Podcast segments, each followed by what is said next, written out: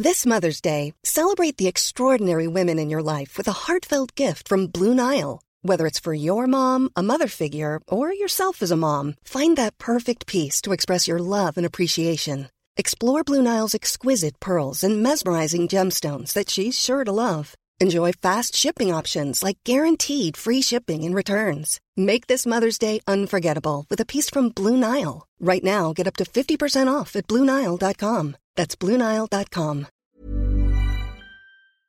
Avant de démarrer l'épisode, j'ai une excellente nouvelle à vous annoncer. Ça avait été un carton la première fois. J'avais reçu énormément de messages de remerciements. Ils m'avaient fait confiance. Ils ont eu raison. Et moi aussi. Et du coup, on a décidé de réitérer notre collaboration.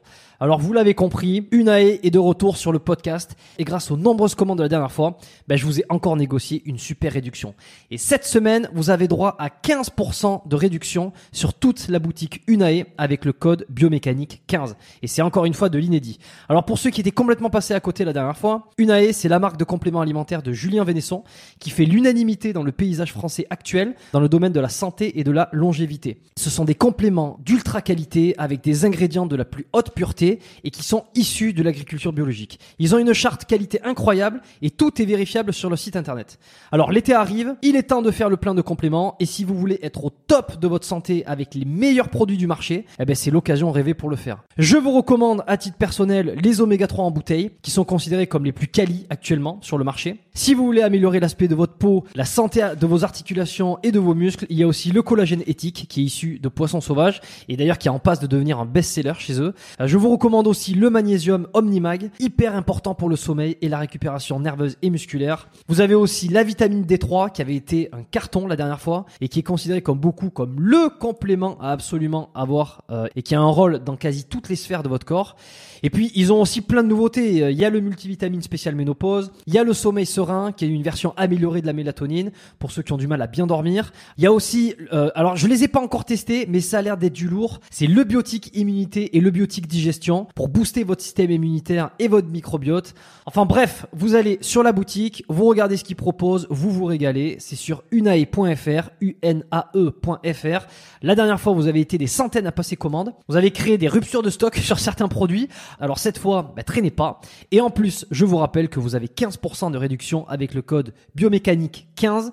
Ils ne font quasi jamais des réductions aussi importantes vu la qualité de leurs produits. Alors c'est le moment d'en profiter. La promotion, c'est cette semaine uniquement. Ça se termine ce dimanche, le 12 mai. Alors profitez-en un max et faites-moi vos retours. Et maintenant, place à l'épisode. Bon, euh, on a euh, Flo Marek avec nous sur le podcast biomécanique aujourd'hui. On a la chance d'être à Bali Time euh, Chamber, Chamber, voilà la, la française, dans un studio, donc podcast en présentiel. On a la régie, ça se voit pas, il est derrière, il va manipuler les caméras, donc on va être bien. Euh, on va essayer de parler de pas mal de choses aujourd'hui. Vas-y. Euh, mon petit Flo. Euh, trois, plus, non, deux ans que tu es passé sur le podcast? Deux ans? Je crois, Ah, ouais, je, vais vérifier. J'étais petit, j'étais jeune. J'ai bien, bien évolué. Et oui, tu as bien évolué, c'est vrai. j'espère, j'espère. Si, si, moi je l'ai vérifié.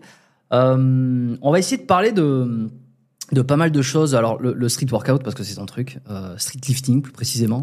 Street lifting, c'est quand ouais, on se, on se leste, donc je fais les deux. Poids de corps, c'est plus ma spécialité, poids de corps. Et euh, lifting, c'est quand on se laisse, c'est pour euh, développer un maximum de, de force. Et c'est pour faire de la compétition aussi. Aussi, il y a, bah, il y a les deux. Il y a les deux. Il y a, tu vas voir, il y a endurance où on peut se, se confronter en battle en un contre un en poids de corps. Mm. Et là, en ce moment, ce qui est assez à la mode, oui, c'est street lifting où parce que les gens ils aiment bien soulever lourd avec euh, la mode de- du powerlifting. Mais c'est pas que, euh, c'est, faut pas résumer le street lifting qu'à ça. Bon, on va revenir sur tout ça. Je suis pas un, un professionnel euh, là-dedans, Euh, donc justement. Et puis on avait fait un épisode si j'ai eu le temps d'oublier. Et puis euh, et puis voilà. Petit, un petit retour sur le régime carnivore parce que j'ai enregistré il y a quelques semaines. Il est sorti il y a pas si longtemps avec Nicolas de Paoli, puisque on est ici chez Nicolas de Paoli. En fait.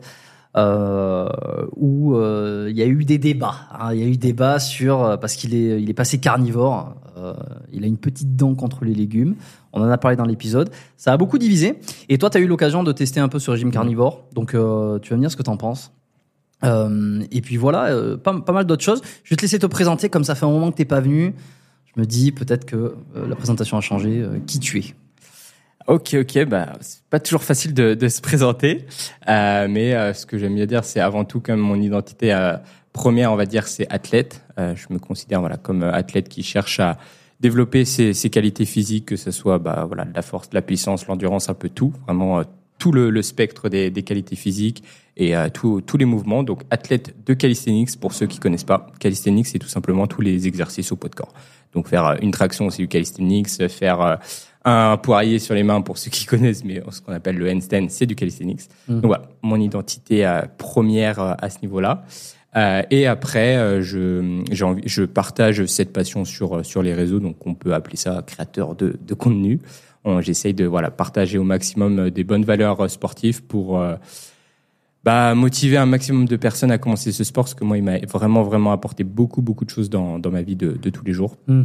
Donc, si je peux planter des petites graines euh, à mon tour, c'est euh, c'est le c'est le goal ultime. Et euh, voilà, après à côté, je fais du coaching euh, dans le calisthenics et euh, j'ai euh, des, des programmes, donc on peut appeler ça formateur. Enfin, j'essaye de de transmettre en fait toute mon expérience, toutes mes sais, ouais. connaissances. Voilà, Mhm. tout simplement. Je pense qu'on a fait le tour. T'es un peu, euh, je, me, je me souviens quand on avait discuté, c'était euh, alors le 31 mai 2021, tu vois, exactement Ah le ouais. podcast qu'on avait enregistré ensemble, donc c'était il y a un petit moment, c'était Mhm. l'épisode 75. Euh, Il y a du de chemin s'est passé depuis, t'as Mhm. fait pas mal de choses, t'es venu à Bali aussi, t'habites ici. Euh, je me souviens qu'on avait discuté un peu autour de, avant que tu découvres euh, la calisthénie, euh, le street workout, t'étais euh, t'étais passé par un- une période d'anorexie, Mhm. c'est ça, hein?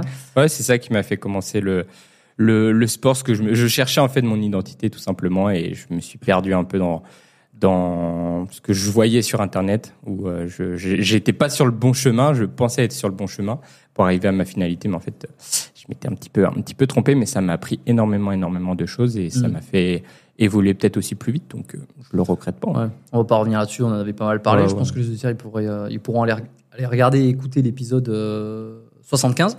Euh, bon, t'étais aussi un peu int- introverti. Ouais. Ouais. Ça t'a Aujourd'hui, là, on est en 2023. T'as quel âge? Là, 23. Enfin, je suis tout le temps. Là, je vais avoir 24, mais en fin d'année, quoi, en, en décembre. Ok. Bon, Donc, ok. euh, Bon, est-ce que t'as évolué euh, Alors, je sais pas, est-ce que tu te sens moins introverti Tu te sens plus Oui. Je veux dire, c'est- quoi qui a changé? Ah, c'est une belle, une bonne question. Euh, bah, pour tous ceux ouais, qui, qui nous écoutent, je pense que le à trouver ce que ce qui t'anime au quotidien, ça t'apporte énormément, énormément. euh, bah, comme je le dis dans, dans la vie de tous les jours. Et ouais, comme tu dis, moi qui étais un peu plus introverti, très refermé, ce que j'avais du mal à ouais à trouver mon identité, à trouver euh, ouais ma, ma raison de, de, de vivre entre guillemets, même si je me résume pas qu'à ça. Mais Ouais, genre, euh, j'ai pris vraiment confiance en moi. Le fait aussi d'être derrière des caméras, de parler, etc., ça, ça développe Mhm. cette, euh, cette, euh, cette aptitude un petit peu à, à s'exprimer. Et j'ai avant, j'avais toujours plein de choses dans ma tête, mais j'arrivais pas à l'exprimer. Et ça, ouais, c'est peut-être ça qu'on appelle un peu introverti. Genre, quand je parlais, j'avais l'impression que c'était pas ce que j'avais dans la tête, tu vois.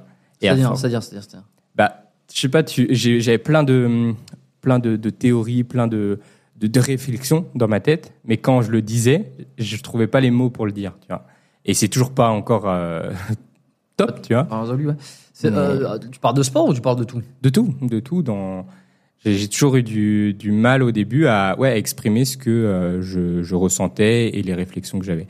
Euh, Est-ce que c'est parce que tu as l'impression qu'on va se moquer, qu'on va te juger ou, euh, Ouais, il y a ou que ça va pas faire sens Il y a peut-être ça, une- un côté de toujours vouloir faire les choses parfaitement. Donc, si tu mets pas les, le bon mot, bah, tu vois, tu te remets un peu en question.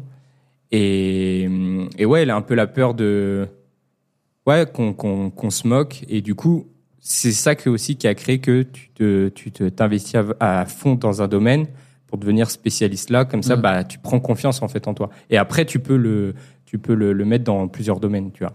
C'est que si euh, t'es, je préfère en fait avoir confiance en mes capacités plutôt que avoir confiance en en moi. Tu vois, je sais pas si tu vois ce que je veux dire. Bon, de toute façon, les deux sont liés. À un moment Ouais. donné.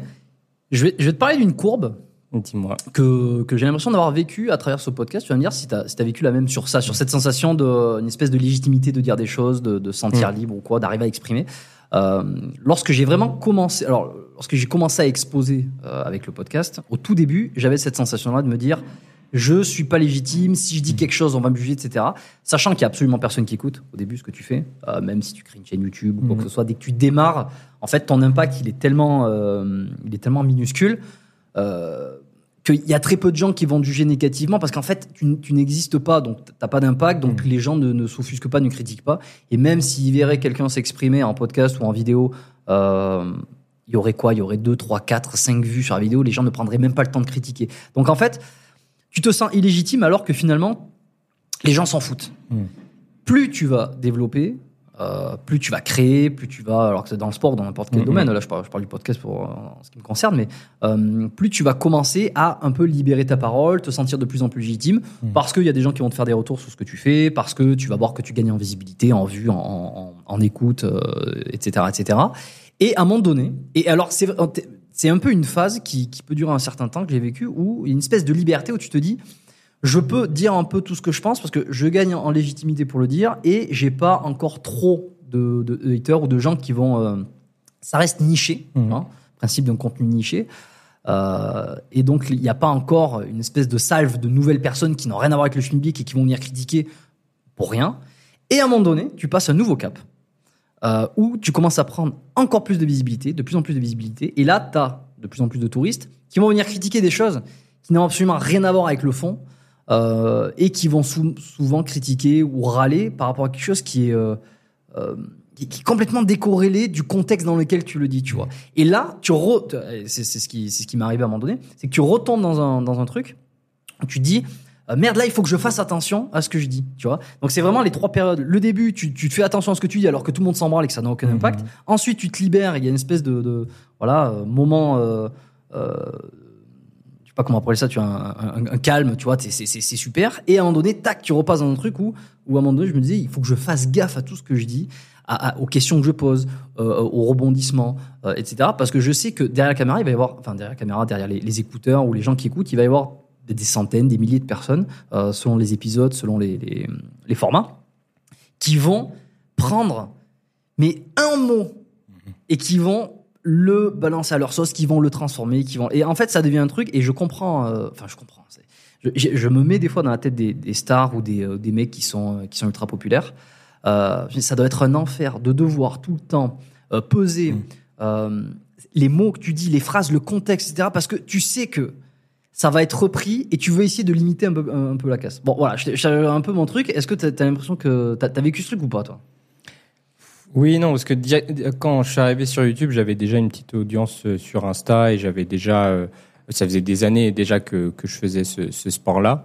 Euh, donc j'avais cette pression de, de bien faire directement et les, premières vidéos sur le muscle up et tout, je savais que j'allais être un peu attendu. C'était mon objectif aussi d'arriver sur YouTube et de me dire j'ai des nouvelles choses à apporter.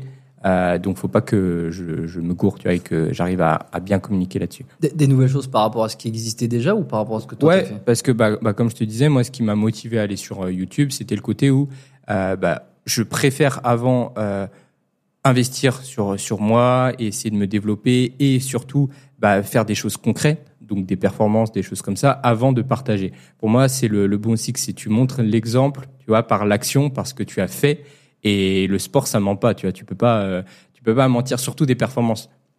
Tu peux pas dire bah ça comme ça, euh, je suis né comme ça, je l'ai, je l'ai eu. Non, ça se travaille. Et après, moi, mon, but, c'est essayer de comprendre pourquoi ça, ça a mieux marché que d'autres pour pouvoir le transmettre à, un plus grand nombre, tu vois.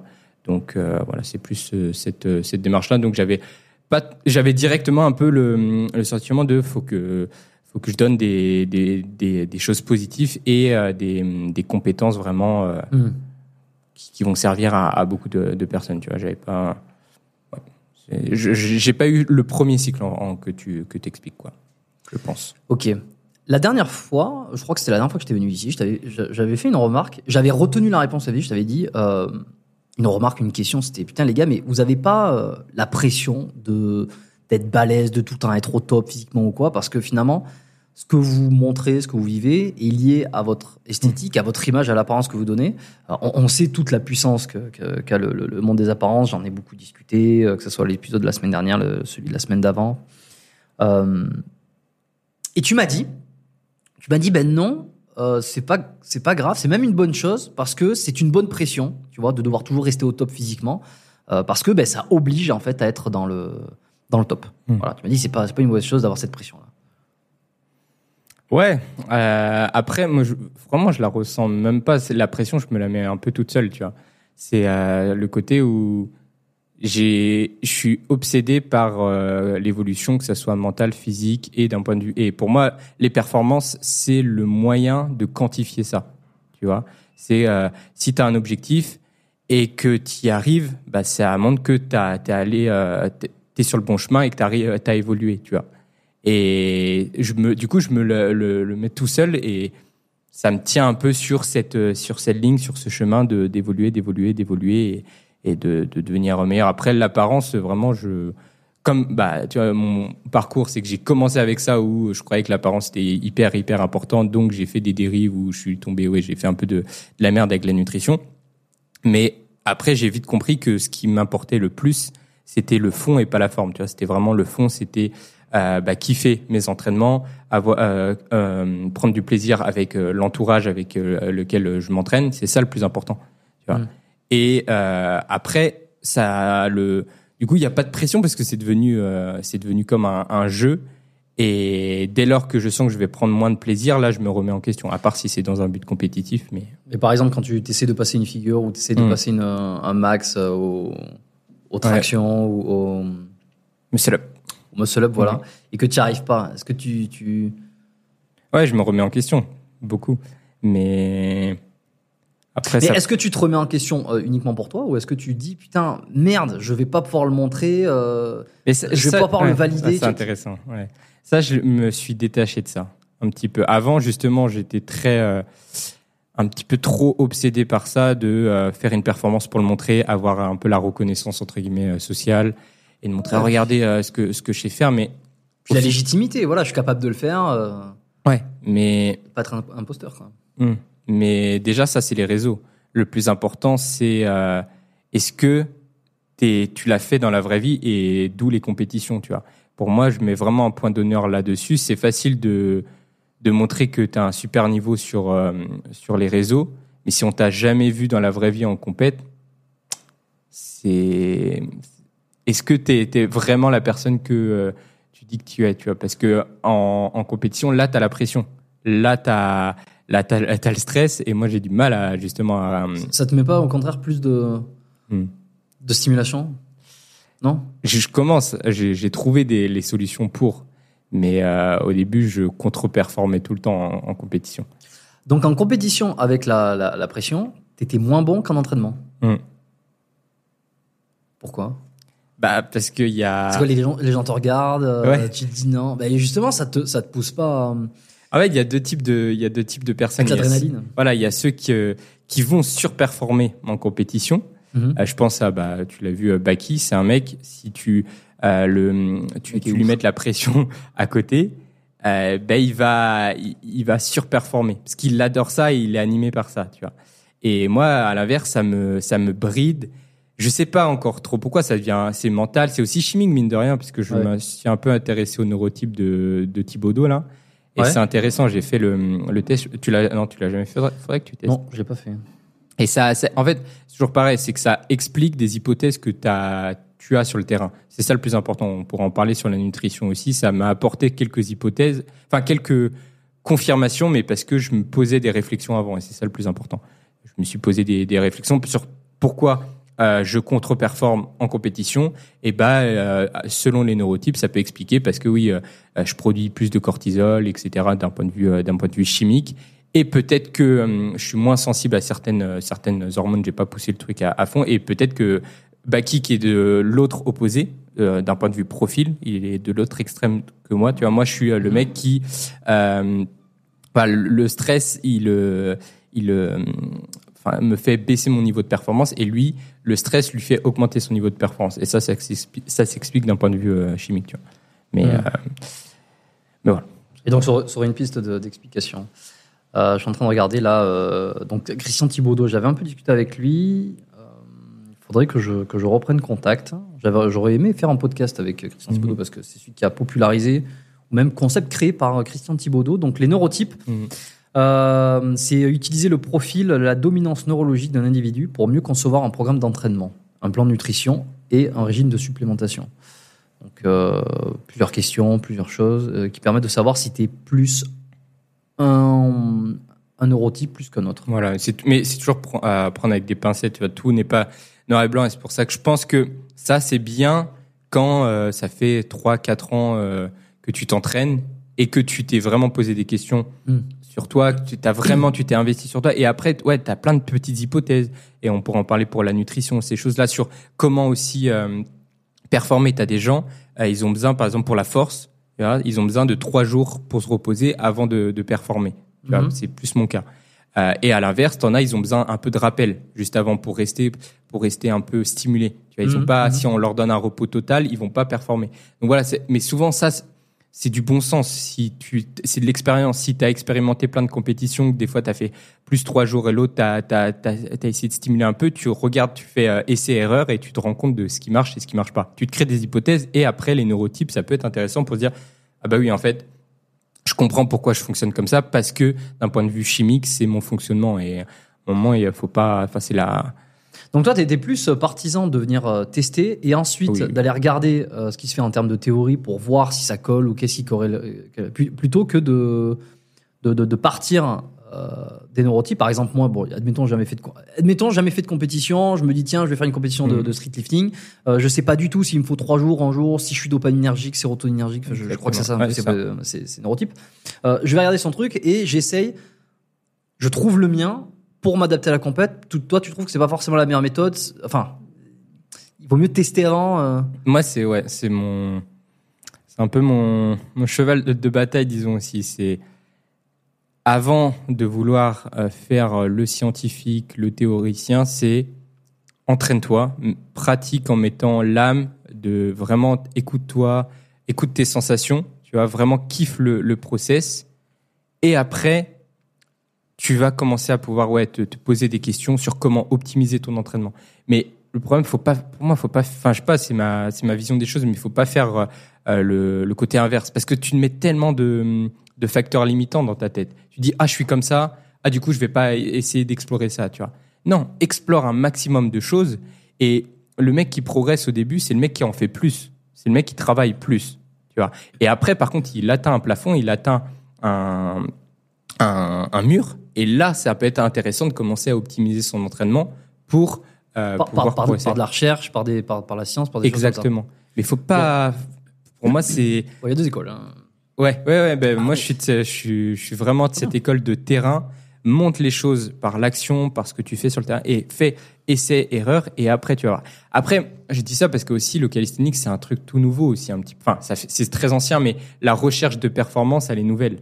Donc, on n'a pas encore énormément, éno- énormément de, de contenu euh, scientifique, de contenu euh, final derrière. C'est sûr que la personne qui commence avec une super programmation, des connaissances comme ça, euh, d'un point de vue neurotype, d'un point de vue alimentation, il va progresser plus vite. Mais Ah ben voilà.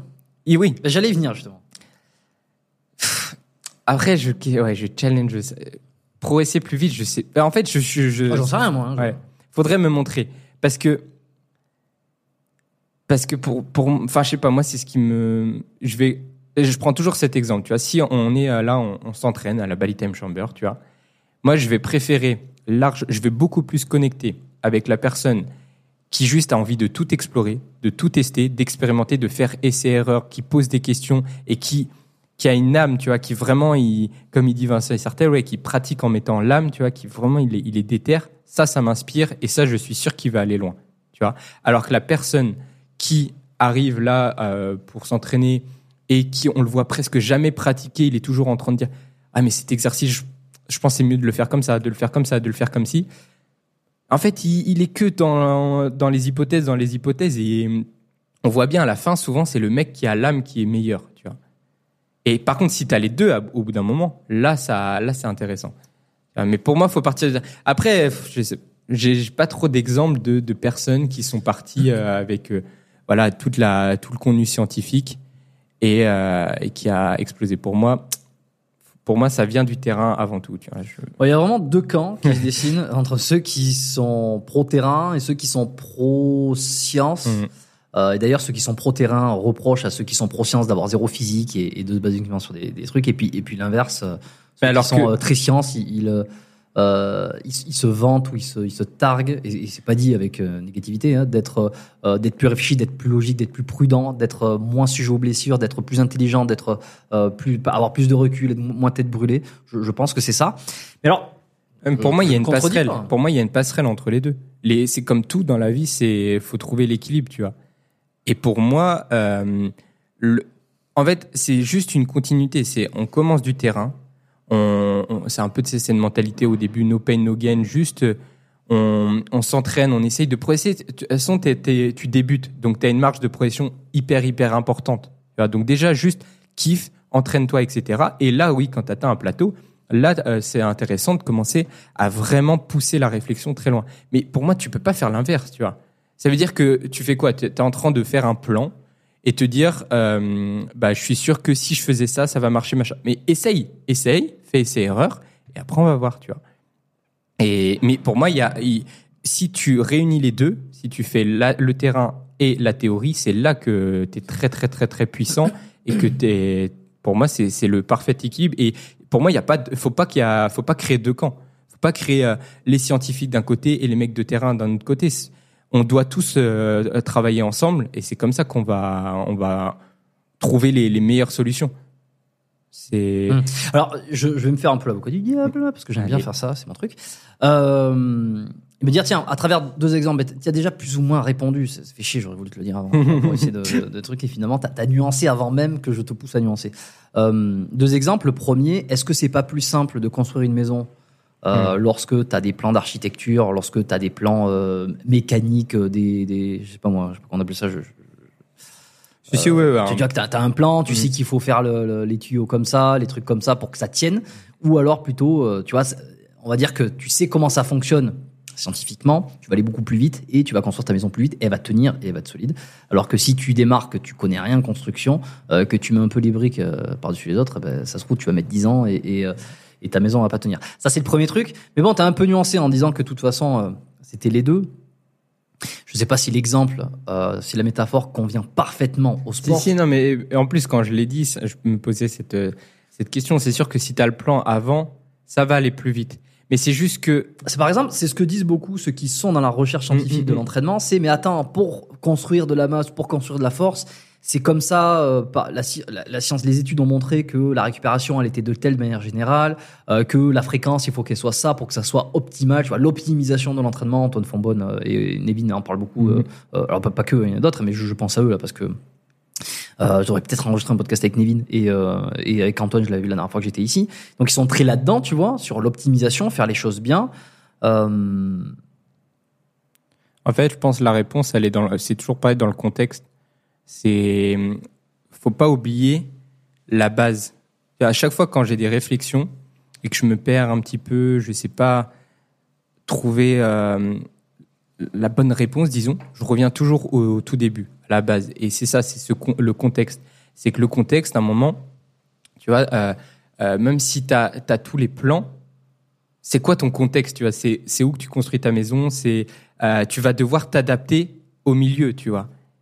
On est d'accord. Genre euh, par exemple ici on est dans les montagnes, même si euh, on te dit t'avais tous les plans avant genre de comment construire une maison, t'arrives en fait ouais mais la réalité le terrain, il est pas comme ça, il est vallonné, faut que tu t'adaptes. Et pour moi l'entraînement c'est la même chose. Tu vois, c'est euh, c'est ça que je peux reprocher un petit peu, c'est que les scientifiques ils vont être là, ah faut faire ci, faut faire ça, mais on est tous différents, on a tous euh, une psychologie différente, on a tous ouais une mentalité différente. Il y a plein de choses avant à, à développer. Du coup, faut prendre le contexte et s'adapter à la personne avant. Donc c'est pour ça que je pense qu'il faut partir un peu du terrain avant, euh, de d'avoir en fait tous les outils scientifiques. En fait, tu as, tous les, outils scientifiques, mais t'es- tu t'arrives pas avec euh, des des croyances limitantes. C'est ok, j'ai tous ces outils-là, mais le but là, c'est c'est qui que j'ai en face de moi et je vais m'adapter à cette personne-là. Et après, là, j'utilise encore euh, les euh, les ressources scientifiques après, tu vois. Mais pour moi, le ouais, le contexte de la personne, c'est le truc le plus important en fait. Tu c'est qui et c'est pour ça qu'on on- je reviens à ça, c'est euh, l'âme de, de la personne, c'est avant développer cette euh, étincelle, cette graine, plutôt que lui dire, euh, je sais pas, ouais, si le mec il a jamais fait de, de street ou il a jamais fait de sport, tu vas le faire chier avec des trucs hyper hyper scientifiques. Tu vas dire, ah faut faire ci, faut faire ça. Ça dépend. Si le mec il adore ça, il adore être cadré, ça peut marcher, tu vois. Mais avant, faut mettre cette graine, faut qu'il il kiffe, qu'il a la passion, et après, après, il va, il va pouvoir pousser la réflexion plus loin. Je pense que vraiment, la réponse est dans le contexte et dans. Hmm. Et puis bon, mon deuxième exemple, c'était sur les sur les blessures. Euh, Ouais. Ça aussi, ça fait Hmm. débat. Euh, sur par exemple la longueur des membres, de se dire bah tiens, il y en a qui vont avoir un- une morphologie. Alors euh, salut Delavier, salut euh, Rudy aussi qui a popularisé les la morphoanatomie, qui est bah tiens, t'as des leviers très longs, donc bah, forcément il va y avoir plus de difficultés à eff- effectuer un mouvement, plus de distance. On est sur de la, c'est quelque chose de très mécanique. Euh, est-ce que c'est pas bien des fois de le savoir un peu à l'avance pour prévenir, pour dire bah tiens, j'ai. Ça veut pas dire que je pourrais pas faire de. Surtout si au début, tu vois, t'es débutant, tu vas pouvoir progresser assez vite et t'as as peu de. Le, poids que tu vas mettre va avoir peu d'impact sur le risque de blessure, certes, mais euh, est-ce que ça peut pas être une bonne chose de se dire tiens, j'ai les. C'est pas forcément un exercice sur lequel morphologiquement je vais être soit fort, euh, soit prédisposé. Donc ça peut être bien de le savoir. Euh, ce, qui, est reproché, je crois, hein, parce que j'ai un peu euh, laissé tomber cette bataille entre, euh, entre zététique, non zététique, est-ce que la morphologie a un impact sur les blessures? Mais il me semble ce qui avait été dit par ceux qui le. bon, on va dire par le camp des zététiciens, c'est de dire ben, en fait, il n'y a aucune étude à ce jour scientifique qui prouve que la morphologie a un impact sur les blessures concrètes. Je, je crois que c'est ça qui a été dit, et ensuite, bon, tu sais, ça part en bagarre, tu sais jamais. Euh, bon, bref, tu, tu, tu sais jamais les sources de quoi que ce soit. Puis de la vie disait, euh, mais euh, vous avez besoin d'études pour euh, comprendre la mécanique du, la mécanique des leviers, la mécanique des mouvements, de voir que si tu, ça pèse plus lourd à, si tu prends une, tu prends, tu prends un balai par exemple, tu vois, tu, tu, tu lèves le Mhm. balai, tu vois, plus il est long, plus ça va te paraître lourd, tu vois, c'est une question de, c'est une question de physique. Donc, euh, donc voilà, je, je sais pas. Sur les blessures, là, sur la prévention des blessures, tu penses quoi? Là, Uniquement sur la morphologie, la, Voilà. la, la- la recherche de la science. Bah, en- encore une fois, que tu l'as très bien dit, genre quand tu débutes, tu vas progresser, tu vois. Donc, te mets pas de croyances limitantes à te dire ah je suis bon sur cet exo, ah je suis euh, euh, je suis moins bon là-dessus parce que j'ai des des plus longues jambes, ça va être dur le squat. Eh, genre juste fais les choses, développe ton plein potentiel et arrête de de conscientiser trop trop trop trop les choses parce que tu te mets juste des croyances limitantes et ça te fait ne pas passer à l'action. Et c'est que en faisant des choses petit à petit que tu vas évoluer. Et après, bien sûr, à très très très haut niveau, si t'as pas les segments euh, euh, adéquats pour euh, pour cet exercice-là, tu vas pas être le, le meilleur dans ce domaine-là. Mais on, à un moment, on est on est des humains, on, faut on peut tous évoluer. C'est ça le plus important, c'est le, le chemin et c'est la progression. Et moi, ça me ça me chauffe encore plus d'être nul quelque part euh, dans un exo et de me voir progresser. C'est ça qui me qui me nourrit le, le plus possible, tu vois. Et si euh, tu tu leur laisses pas la possibilité et tu vois tu vois un mec tu dis oh non mais toi tu vas être nul à chier à ça ça sert à rien que tu fasses cet exercice t'imagines tu lui enlèves tout le, le bonheur de, de ce chemin là tout ce bonheur de de se voir progresser petit à petit je préfère être nul quelque part parce que je sais que je vais progresser plus vite qu'être bon déjà quelque part parce qu'après c'est di- difficile de de, de s'améliorer dessus donc euh, je sais pas moi c'est ça que j'ai je- je- j'ai jamais trop là je vais parler de mon, mon expérience je suis arrivé en master en- euh, voilà, je, je suis arrivé en master avec euh, avec la pratique, euh, toujours euh, pratiquer. Enfin, essayé toujours de, de En master. en master et ops optimisation de la performance sportive, donc un, un master prépa physique, Staps. STAPS à Lyon. Et j'arrive là-bas et c'est le, le il est très coté, etc. Tu vois, ça, ça crée des ça, ça, ça crée des bons préparateurs physiques. Mais en fait, quand on arrivé dans une salle de muscu, il y en avait, ils savaient pas c'était quoi un soulevé de terre, tu vois. Et ça, c'est des trucs qui, je pense, ont façonné aussi mon parcours, qui ont façonné ma, ma, ouais, ma réflexion derrière. Tu vois, je me dis, c'est pas normal. Et pourquoi? Parce qu'en fait, ce master-là, il prépare en fait à devenir soit euh, des, un doctorant et, ou juste un, tu vois, un scientifique. Mais perdons pas le truc le plus important, la pratique. Pour moi, je n'accepte pas que des personnes euh, qui euh, vont donner des conseils aux gens, à un moment, ils ont fait l'impasse sur vas-y, j'arrête de, de pratiquer.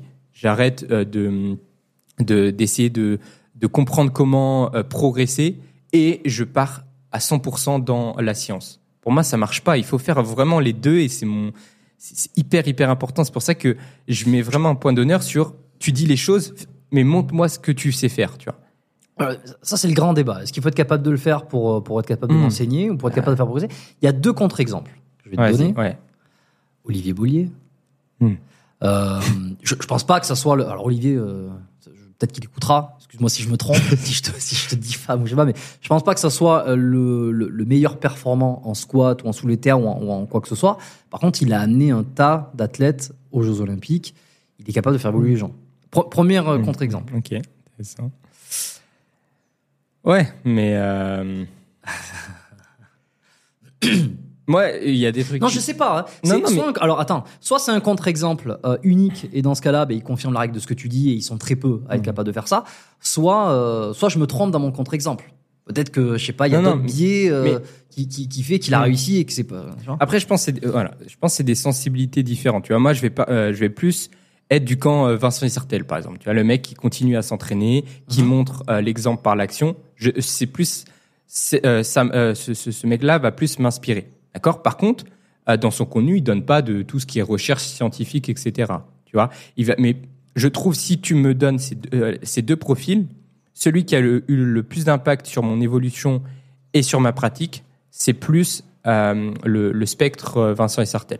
Ok, pour ceux qui connaissent, voilà, euh, il, il, il a, il continue à pratiquer. D'accord. Il, est pas, il, à Dubaï à un moment donné. Si, si, si, si. ouais. Et, et l'autre, t'as l'autre côté, euh, l'autre côté du spectre, Olivier, qui est beaucoup plus sur la science, et du coup, il crée du contenu sur la science. Et moi, je l'utilise. Il y a des trucs, euh, tu vois, euh, par exemple, le, son euh, protocole euh, bain chaud, bain froid. Bah moi, euh, j'ai trouvé ça euh, génial. Euh, je l'ai expérimenté et euh, c'est un outil que que j'utilise. D'accord? Mais si tu me donnes les deux, celui qui a eu le plus d'impact, quand même, c'est ah ouais, lui quand même, j'ai envie de. Il me montre euh, l'exemple par l'action. J'ai envie de, de devenir ça. Tu vois, j'ai envie de. Oui, mais alors, là, là, tu parles de motivation, d'impact Ouais, sur toi-même. ouais, ouais. Mais en termes de résultats, ce qu'il est capable de, ce qu'il est capable de produire en termes de résultats sur quelqu'un. Tu vois? Est-ce qu'il est obligé d'être euh, lui-même un, un- pas, pas forcément un champion, mais être performant Tu vois? Et, et je reprends, mais je, je- je te fais chier un peu parce que je suis là pour ça. Euh, Je reprends l'exemple d'Olivier Bollier. Peut-être que toi, à titre perso, il t'inspire moins. Peut-être que des, y a- y a un Mm, mm, tas de mm. personnes qui sont très, euh, très visuelles. Ils veulent voir les gens, tu vois, pour, pour être motivés. Euh, mais là, si je prends pas ça, je prends vraiment le, la capacité à rendre un athlète performant et à savoir ce qu'il a besoin Mhm. pour augmenter les performances. Tu restes toujours sur, euh, ben non, le coach, il doit quand même le savoir le faire lui-même. Pour toi, c'est- essentiel. Ouais, ouais. Vraiment, je. Comment je pourrais. Je sais pas. Je. Ouais, je prends beau- beaucoup mon, mon spec parce que moi, c'est ce qui me. Comme tu dis, oui, c'est ce qui me, ce qui m'a, ce qui me motive. Donc, je suis plus sensible à ça. Mais c'est qu'à un moment, je sais pas, c'est. Si le mec, euh, il te dit comment faire une maison, mais qu'il en a jamais fait, je peux pas l'écouter, je peux pas lui faire confiance, tu vois. J'arrive, je sais pas, je me dis oui, mais tu peux me prouver par A et par Z euh, avec euh, tes, tes mathématiques que ça marche, etc. Mais montre-moi concrètement. Tu vois, à un moment, on n'est pas. euh, c'est- la vraie vie. C'est on n'est pas dans, dans un dans un jeu vidéo. Tu vois, faut que. Je sais pas. Moi, j'arriverai pas à faire à faire confiance. Et encore et après, on peut aller encore plus loin sur les études scientifiques qui sont des fois un peu un peu biaisées, etc. Donc, en fait, moi, c'est plus le truc le plus simple, c'est juste faut pas se mettre des des, des croyances limitantes dans un premier temps. Et par contre, il y a vraiment, je reviens à ça, il y a la passerelle entre le terrain et, euh, et la science. Et c'est là qu'on va qu'on qu'on fait avancer les choses. Donc faut pas faut pas deux camps. Il faut rester faut, faut faut juste développer les deux. Mais faut pas perdre un. C'est comme le mec de terrain. Faut pas qu'il reste que sur le terrain et qu'il se dise j'écoute pas les, euh, les études scientifiques. Et faut pas que le mec scientifique il se dise je fais que confiance qu'aux études scientifiques. J'arrête le terrain. Non. Tu vois, c'est juste les deux extrêmes, ça marche pas. Point. Faut trouver l'équilibre et à partir de là, Mm. on, on est bien et on va évoluer. Et après, aux fonctions des sensibilités de chacun, si le mec il fait plus confiance à un mec euh, qui est beaucoup plus euh, scientifique, qui montre euh, euh, les, les résultats concrets, bah il va aller plus euh, vers ça. Et si la personne, tu vois, comme moi, qui préfère euh, les gens qui qui continuent, qui inspirent, et, enfin qui pas qui inspirent, mais qui ouais qui qui montrent l'exemple par l'action, bah il va il va plus choisir ce coach là, par exemple, tu vois. Mm. Mais euh, faut juste pas aller dans les extrêmes et faut réunir les deux. Et je pense que je vois pas pourquoi il y a une, il y a une bataille en vrai. Mm. Alors les deux sont trop trop bien. Mais voilà, je- moi je parle juste de mon expérience, c'est que quand même je connecte mieux avec les gens qui font les choses, qui euh, sont ont essayé de, de progresser par eux-mêmes. Et après de toute façon ça vient tout seul parce que tu vois, on en voit beaucoup ici à la Time Chamber. Tu vois, une fois qu'ils ont des euh, des, des, plafonds, bah là ils commencent à optimiser et là on, on pousse la réflexion. Mais si t'as pas eu tout le terrain avant, je sais pas, ça c'est vide, genre on peut, il a aucune, euh, ouais, on, on, va pas loin, tu vois. Ça va être, euh, tu, tu m'expliques comment, enfin quel exercice choisir, mais tu l'as jamais fait. Enfin moi je, je Ok, bon, euh, je, il y aura, des, il y aura des, des, personnes qui seront pas, qui seront pas forcément d'accord parce que disaient que ouais, un bon coach n'est pas forcément un bon athlète. Et euh, alors mon deuxième exemple, c'était, c'est toujours le même, euh, les gens le même. De toute façon, c'est Philippe Lucas qui est pas forcément euh, ouais. le dageur. Le ouais, mais, mais, mais, cette capacité à, à dire ce qu'il faut faire, à savoir ce qu'il faut faire en fonction de, de l'athlète ou quoi. Bon, je pense que les deux se recoupent. Il y a quand même un sacré problème avec Vincent Isartel. Euh, moi, j'ai un, un, très gros problème avec lui. C'est parce que si tu veux euh, je suis un peu sur son instage là, je l'ai montré, euh, je le ferai, je l'aurais fait apparaître en post prod euh, sur le sur l'écran. Il y a une de ses, un de ses posts qui dit quand même que il, a, il, avait un podcast qui va reprendre et qui dit que c'est euh, l'ambition, c'est d'en faire le plus grand podcast français. euh, là, là, où il se trompe, c'est que euh, ben, je suis là, quoi. Euh, donc Vincent, la concurrence est rude. Ça va, ça va être difficile de, de détrôner le meilleur. Ceci étant dit, alors tu as beaucoup évolué. On a, on a parlé, en fait, on a réussi à théoriser. Euh, Est-ce qu'il fallait euh, plus de la théorie, la pratique, tout ça, l'expérience, le, le, les, les, études ou quoi Mais si on revient sur quelque chose de très concret, ouais. euh, les émomes. Donc, tu vas m'expliquer un peu ce que c'est parce que c'est une nouvelle méthode moi que je connaissais pas, euh, que je pense qu'il y en a plein, plein qui ne connaissaient pas. À partir de quand euh, tu as intégré les émomes dans ton entraînement? Euh, Comment ça a évolué? Comment ton ton entraînement de street workout a évolué aussi depuis, ben, euh, depuis deux ans, euh, un peu plus de deux ans que tu étais venu mmh. sur le podcast. Tu as traversé des, des choses, tu as fait de la compète, mmh. tout ça. Est-ce que tu, rapidement, comment ton entraînement a évolué jusqu'à arriver aux EMOM Jusqu'à, bah, Les EMOM, c'est une méthode parmi d'autres. Tu vois, donc c'est pareil, c'est, on peut revenir à, à théorie pratique. C'est au début, tu pars euh, du terrain, tu te crées des hypothèses et euh, tu te dis vas-y je vais utiliser cet EMOM mais il y a que la performance qui va valider si cette méthode marche ou pas tu vois. C'est comme euh, les études c'est oh on a une hypothèse ah est-ce que les EMOM ça marche euh, sur un panel de personnes? On va les tester. Et euh, l'étude dit ah bah si ça, ça marche mieux ou ça marche moins tu vois. Donc ça les méthodes c'est juste un outil. Toujours pareil.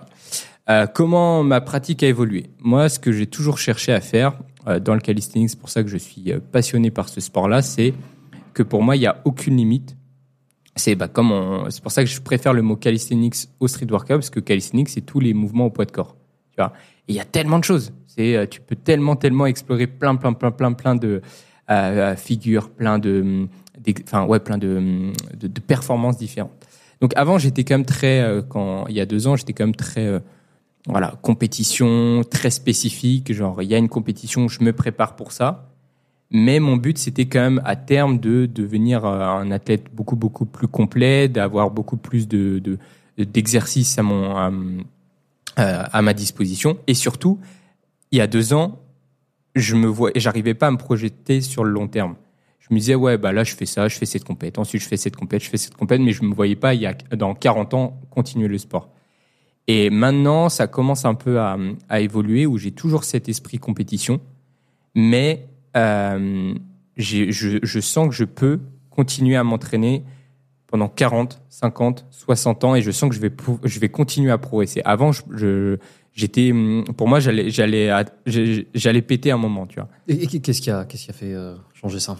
C'est les discussions qu'on a eues avec euh, avec Nico, pas mal, tu vois. Sur lui, il a une approche de, de l'entraînement plus, voilà, très, voilà, minimaliste. Euh, il s'entraînait peu dans un, enfin, de euh, très efficience, efficiente. Ça veut dire que voilà, il va être très efficace en un, un temps très très très très court. Et euh, sa vision, c'est, mais attends, mais si je fais ça tous les jours, bah dans 30 ans, 40 ans, je vais devenir trop trop fort. Tu vois? Euh, alors que moi, avant, c'était ce principe de surcompensation, c'est je stresse mon organisme, je le, euh, je le stresse un peu trop, du coup, j'ai besoin d'une phase de récup pour remonter un peu plus haut. Mais ça, pour moi, c'est pas durable sur le long terme, tu vois. Ça fait une courbe, ça fait haut, bas, haut, bas. Et euh, Nico, il a plus une vision de, attends, on va faire un peu tout le temps et on va monter, monter, monter, monter, monter, monter. Tu vois. Et tu, tu vois un peu le, les deux courbes? Bah, pour, bah, C'est-à-dire pour moi, c'est exactement la même courbe, sauf que euh, les, les, les variations sont, mmh. sont simplement plus serrées, quoi. Ouais. Et ça a plus. Ouais, mais c'est que la courbe à Nico, t'as pas besoin de forcément cette, cette phase de récupération. Enfin, après un Parce effort, après une, t'es- le corps doit s'adapter, donc il y a forcément une, une période d'adaptation, de récupération. Mais si tu trouves le parfait dosage, je pense que c'est possible. Et c'est encore pareil, c'est une, une question de, de contexte. C'est pourquoi aussi j'ai, là, je parle à- à- dans, dans, dans court terme, c'est pourquoi je, j'ai évolué vers ça aussi. C'est parce que là, voilà, on a accès à la salle. Donc, j'essaye de, de me déconnecter de tout ce que je faisais il y a avant.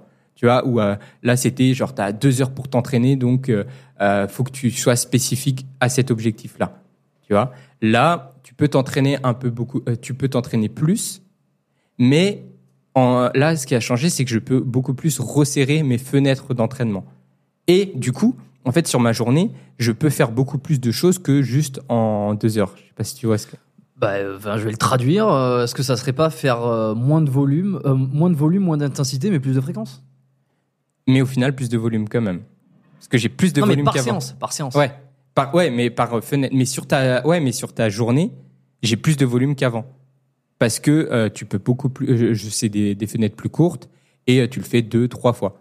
Tu vois? D'où ce principe des mômes. C'est les mômes pour ceux qui connaissent pas. C'est every minute on the minute. C'est tu fais ouais euh, 10 tractions toutes les minutes pendant 10 minutes. Tu vois? Et ça te fait 100 tractions. Alors qu'avant, j'étais beaucoup plus sur cette capacité, sur ce truc très spécifique. Ah, j'ai envie d'augmenter mon, mon max traction, en- en- on va dire, je sais pas, il est de 30, bah, tu vas faire un 4 x 25.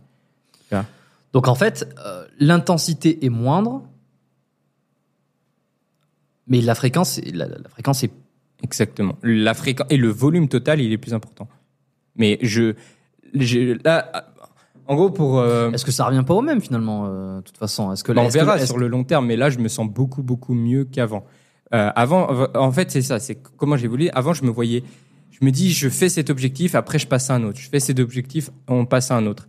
Et là, j'ai l'impression de pouvoir un peu faire tout et j'arrive à progresser partout parce que j'ai réagencé un peu ma manière de voir l'entraînement et de, et, et de m'entraîner sur ma journée, sur mes semaines. Depuis combien de temps? Bah, depuis que je suis, ouais, depuis que je suis arrivé à, Non, non, mais c'est pour comprendre un peu. C'est Ouais, quoi euh, Un an? Ouais, non, c'est quand même, euh, c'est depuis que je suis ici, donc 5, 5, 6 mois, quoi. Pas plus. Que- bah, je suis à la Balitam Chamber, non, ça, fait, ça fait pas plus. hein. C'est là que je commence Ah un peu, j'ai un peu, j'ai un peu modifié, parce qu'en fait, je, euh, je, je, je- on a exactement la même vision finale avec Nico, qui est d'être le plus complet possible. Mais avant, j'avais, euh, j'étais très bridé par la compétition et du coup, pour être bon, enfin pour être compétitif, faut que tu sois très très spécifique sur ce truc-là. Mais du coup, j'avais du mal à, à, à travailler mes, mes points faibles, tu vois, à essayer de, à- à- parce que j'étais trop centré sur la compète. Là, pour l'instant, il n'y a pas de, j'ai pas d'échéance en vue, donc je prends du recul et j'essaye de développer euh, mes, euh, D'autres choses. mes points faibles, tout en maintenant mes, mes points forts. Et c'est ça euh, tout l'enjeu. Et du coup, comment maintenant euh, euh, je, je- j'arrive à, à m'entraîner C'est ouais, je avant, euh, genre par exemple, voilà, genre quand tu débutes, tu euh, commences, tu peux pas, euh, tu peux pas faire toutes les qualités physiques. Soit tu fais de la force, soit Ouais, de ouais, l'endurance, ouais, etc. ouais. Tu vois. Après, au bout de la, la- pour moi, la phase 2, tu peux commencer à faire force par exemple le jour 1, endurance le jour 2, euh, après repos et tu recommences. On, on- on reste dans le, la discipline du street workout. Ouais. De calisthenics. Calisthenics, calisthenics. ouais. Voilà. Tous les trucs au Non, mais pour pas qu'on mélange, et on parle pas de force athlétique, on parle Non, pas non, de bodybuilding, on parle euh, Ouais. essentiellement de, de calisthénie là. Ouais, de, ouais, ouais, de, ouais. Je sais pas, moi, je vois le- l'entraînement tellement plus large, tu vois. Non, mais je te pose la question pour qu'on sache de quoi on parle. Pour qu'ils se disent, mais de quoi il parle Il parle de street- il parle de quoi exactement dans cette Et tu peux me dire, non, non, mais je parle d'absolument toutes les disciplines confondues aussi. Je te pose la question. Bah, ouais, en soi, c'est juste, euh, je sais pas, la, la- j'aime trop ce truc calisthenics où c'est très très large quand même. Pour moi, et pourquoi euh, un, un squat, c'est de la calisthénie, tu vois? Mais ça peut être du powerlifting aussi. Et Eh oui, mais c'est pour qu'on comprenne de quoi, de, de quoi on parle. Bon, vas-y, re- reprends. Donc, tu, tu me disais, je te, je te laisse reprendre, je te laisse continuer. Ouais, ouais. Mais du coup, ouais, phase 2, tu fais lundi, force, endurance euh, le, le mardi. Et là, je suis arrivé après 7 ans de pratique où euh, je peux euh, faire les qualités physiques au sein même de ma journée. Et avant, je croyais que c'était impossible. Tu vois, encore avec ces croyances limitantes, je me dis, mais non, euh, je peux pas euh, développer ma force, je peux pas développer mon, mon endurance. Ça va être, euh, il va avoir des interférences sur ma journée, etc. Mais en fait, si tu agences bien, que tu respectes certains principes, ça passe, tu peux, tu peux progresser. Et voilà, comment a évolué mon entraînement, c'est que maintenant, j'ai l'impression d'avoir vraiment atteint mon, mon meilleur niveau depuis des années parce que c'était ce que je recherchais, c'est d'être fort, endurant, puissant, rapide au même moment T. Et ce qui me saoulait, en fait, c'est ça que je voulais te dire tout à l'heure, c'est que ce qui me saoulait avec le principe de surcompensation, c'était, euh, bah là, je suis bon dans une qualité physique. Ensuite, euh, je prends du repos, voilà, je suis bon là-dedans, mais euh, dans l'autre spectre, dans l'endurance, je suis nul à chier. Et après, vice versa, quand je suis bon en endurance, je suis nul en force. Mais ça me c'est pas dans la vie de tous les jours, c'est pas ce que je cherchais. Moi, je veux être un, un être humain le plus abouti possible. Donc, de- à n'importe quel moment, d'être capable de faire un, un, un exercice de force, un exercice d'endurance, un exercice d'explosivité, etc. Tu vois. Et c'est ça que j'essayais de chercher depuis un moment, mais que j'arrivais pas, à- j'arrivais pas à mettre en place. Tu vois. Après, je pense que c'est juste aussi les, les années. Tu tu t'adaptes, tu te, donc tu as une capacité de récupération un peu plus importante, donc tu peux euh, commencer à mettre beaucoup plus de qualité physique au, au Et, ok, et alors, comment t'as fait, en dehors juste de l'expérience que t'as pris, Mm. comment t'as fait pour évoluer, progresser dans tous les domaines plutôt que euh, de devoir choisir un domaine et que les autres soient euh, relégués au second plan? Comment j'ai fait? Bah, on revient à ce, cette fameuse méthode du coup. On revient à ta question. Les émums, c'est un, ça a été un. Ouais, je les utilisais il y a très longtemps, mais je me disais ça peut pas être aussi simple que ça. On revient encore ce truc de scienti, euh, enfin très euh, théorie, etc. Je me dis euh, non, l'entraînement ça peut pas être juste. je m'entraîne euh, 10 minutes, je réitère. je me, en, soi, tu te tu te fatigues que à partir de la septième, huitième, neuvième, dixième minute. En dix minutes, ça veut dire que j'ai fait mon entraînement. C'est bizarre, tu vois. Je me disais, j'étais trop dans ce côté où, ah là, t'as ton échauffement, il faut que tu as une heure, une heure et demie d'entraînement, que voilà, tu passes par euh, des, des cycles dans ton entraînement. C'est pas possible que tu arrives. Ok, là, on monte, on fait un minimum 10 minutes. On a fait 100 tractions. Et après, tu, tu reprends ta vie, tu vois. Pour moi, c'était pas, j'arrivais pas à le concevoir, mais j'avais déjà cette graine de bah si en fait c'est c'est la vie tu vois c'est un moment euh, tu vois si on revient à la nature humaine genre là t'as un je sais pas t'as un animal qui arrive t'es obligé de produire un effort tu vois et avant j'étais trop en train de conscientiser de me dire ah il faut que je prenne euh, enfin faut que je, je visualise mon entraînement Euh, je prends mon petit café je vais à l'entraînement je fais ça je rentre etc mais c'est pas la c'est pas comme ça qu'on fonctionne tu vois hyper hyper euh, cadré comme ça tu vois où je veux en venir ou pas? Non, je te laisse finir. T'as des, des réflexions. Non, mais sur le côté où, voilà, c'était toujours. euh, euh, J'arrivais pas à sortir de ce côté-là. De... Mais c'est encore une fois, c'est le contexte. C'est un moment quand t'as ta salle, euh, quand j'étais en Bretagne, c'était à 30 minutes. T'es obligé de prévoir ton entraînement, ces choses-là. Mais, mais ça me, je trouve que c'était pas, euh, c'était pas en accord avec la, la vision que j'avais de. Ça me cassait les couilles de me dire, euh, ouais, je dois tout préparer pour performer à ce à ce moment-là. Je me dis non, c'est possible de performer tout le temps en fait. D'être un parce que en fait, je me sentais pas utile dans la vie de tous les jours. Tu vois, t'as- j'allais euh, euh, je sais pas euh, mon père il me demandait un un, un service, j'étais là putain ah ouais, mais là je suis euh, enfin j'ai fait ma séance, euh, j'ai fait mes deux heures, là je suis en phase de récup, euh, je suis je suis pas apte. En Oui, fait, on- ça, on est tous, on est tous passés par là, hein, en se disant, euh, je porte un paquet de courses, je suis en train de casser mon cata- je de ca- casser même c'est pas normal, tu vois. Oui, mais c'est parce que tu, tu, on est tous passés par là dans un sens où tu as l'impression que, euh, que, que, que n'importe, tout ce que tu fais a un impact beaucoup plus important qu'il ne, qu'il ne l'est vraiment. Hum, ouais ouais ouais, mais Combien de fois j'ai entendu les mecs dire, euh, bon, je sais plus dans quel podcast ou dans quel truc, tu vois que porter un pack de course, ah ben non, là je suis en plein anabolisme parce que je me suis entraîné ce matin, donc si je porte le pack, je vais forcer du, du, du, du biceps, donc euh, en fait ça entrave ma récupération. En fait tu vas trop loin, mais c'est c'est une espèce de, de, Bah, espèce tu- de névrose. tu consenti et tu conscientises, tu théorises trop en vrai. Alors Mais- que l'entraînement c'est hyper simple, c'est juste on est un organisme vivant et euh, on doit stresser notre organisme pour qu'il s'adapte. Pour moi, c'est euh, une fois que tu comprends ça, tu dis mais bah, plus je vais en faire, plus je vais progresser en soi, tu vois, au début. Et après, tu as, un mur et tu dis ah ouais non, si je, je commence à en faire trop, t'arrives pas à progresser. D'où les émums. Là, tu arrives à faire plus en un minimum de temps, donc plus de récupération.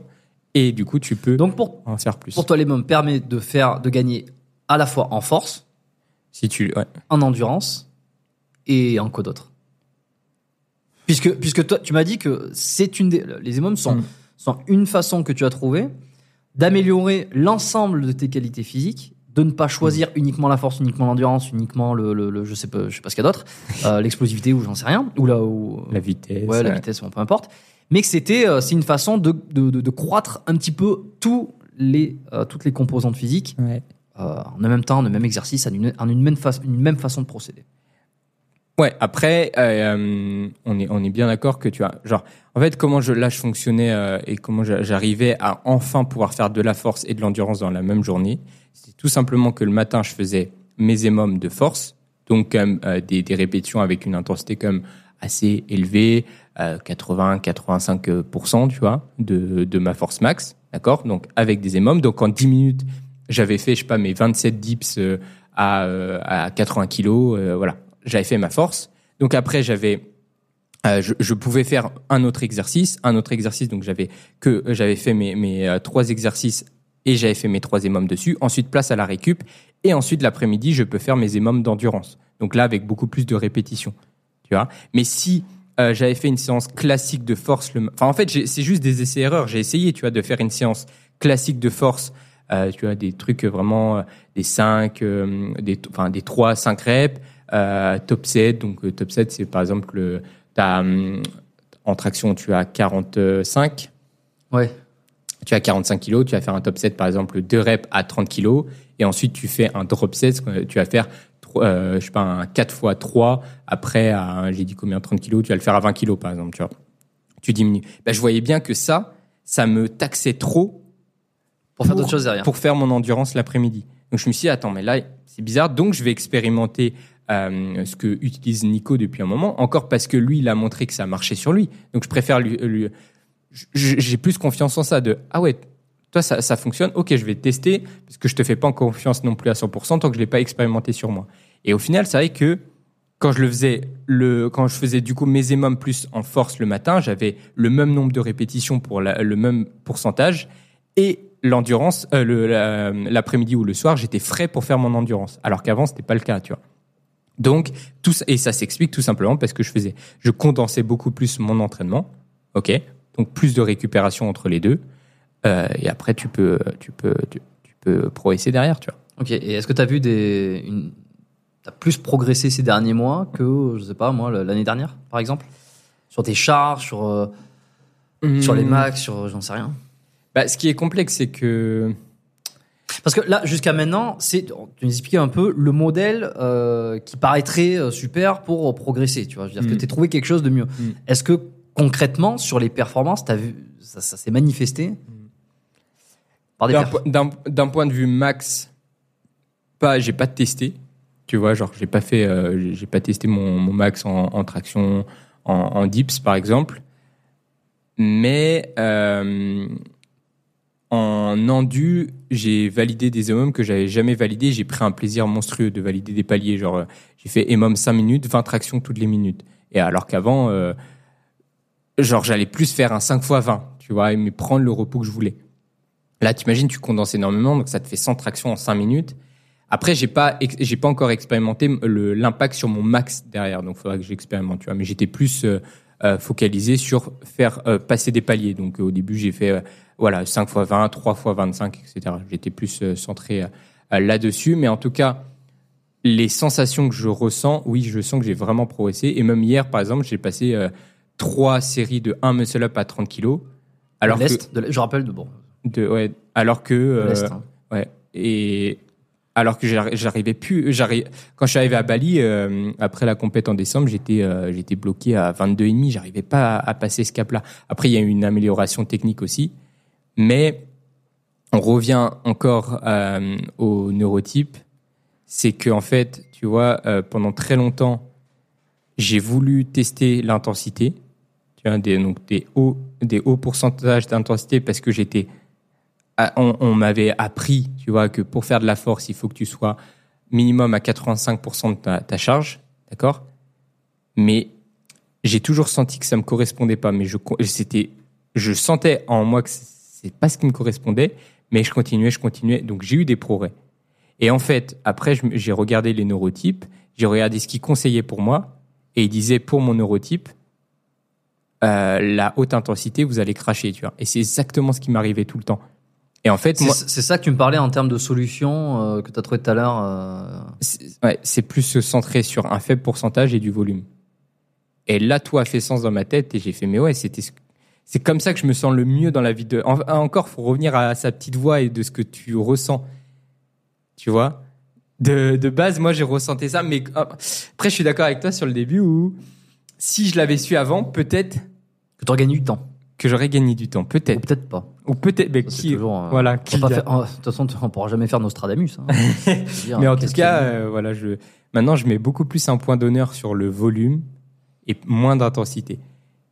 Et il y a un truc aussi qui qui m'a donné cette réflexion là, c'est quand tu vois, euh, bah, tu- euh, il est en haut, euh, André Strong, qui est un mec qui fait beaucoup de. Alors, On je vais, va regarder. je- je vais essayer de le montrer à l'écran parce que moi, je le connais pas du tout, évidemment. Tu m'as dit qu'il était incroyable. Ouais, ouais, c'est. ouais. et tu vois, genre lui, il fait que. Andri Strong. Alors, pour, pour ceux qui sont à l'audio, qui écoutent euh, l'épisode de podcast, c'est Andri, A-N-D-R-Y, Strong, plus loin, euh, S-T-R-O-N-G, comme euh, Force Strong.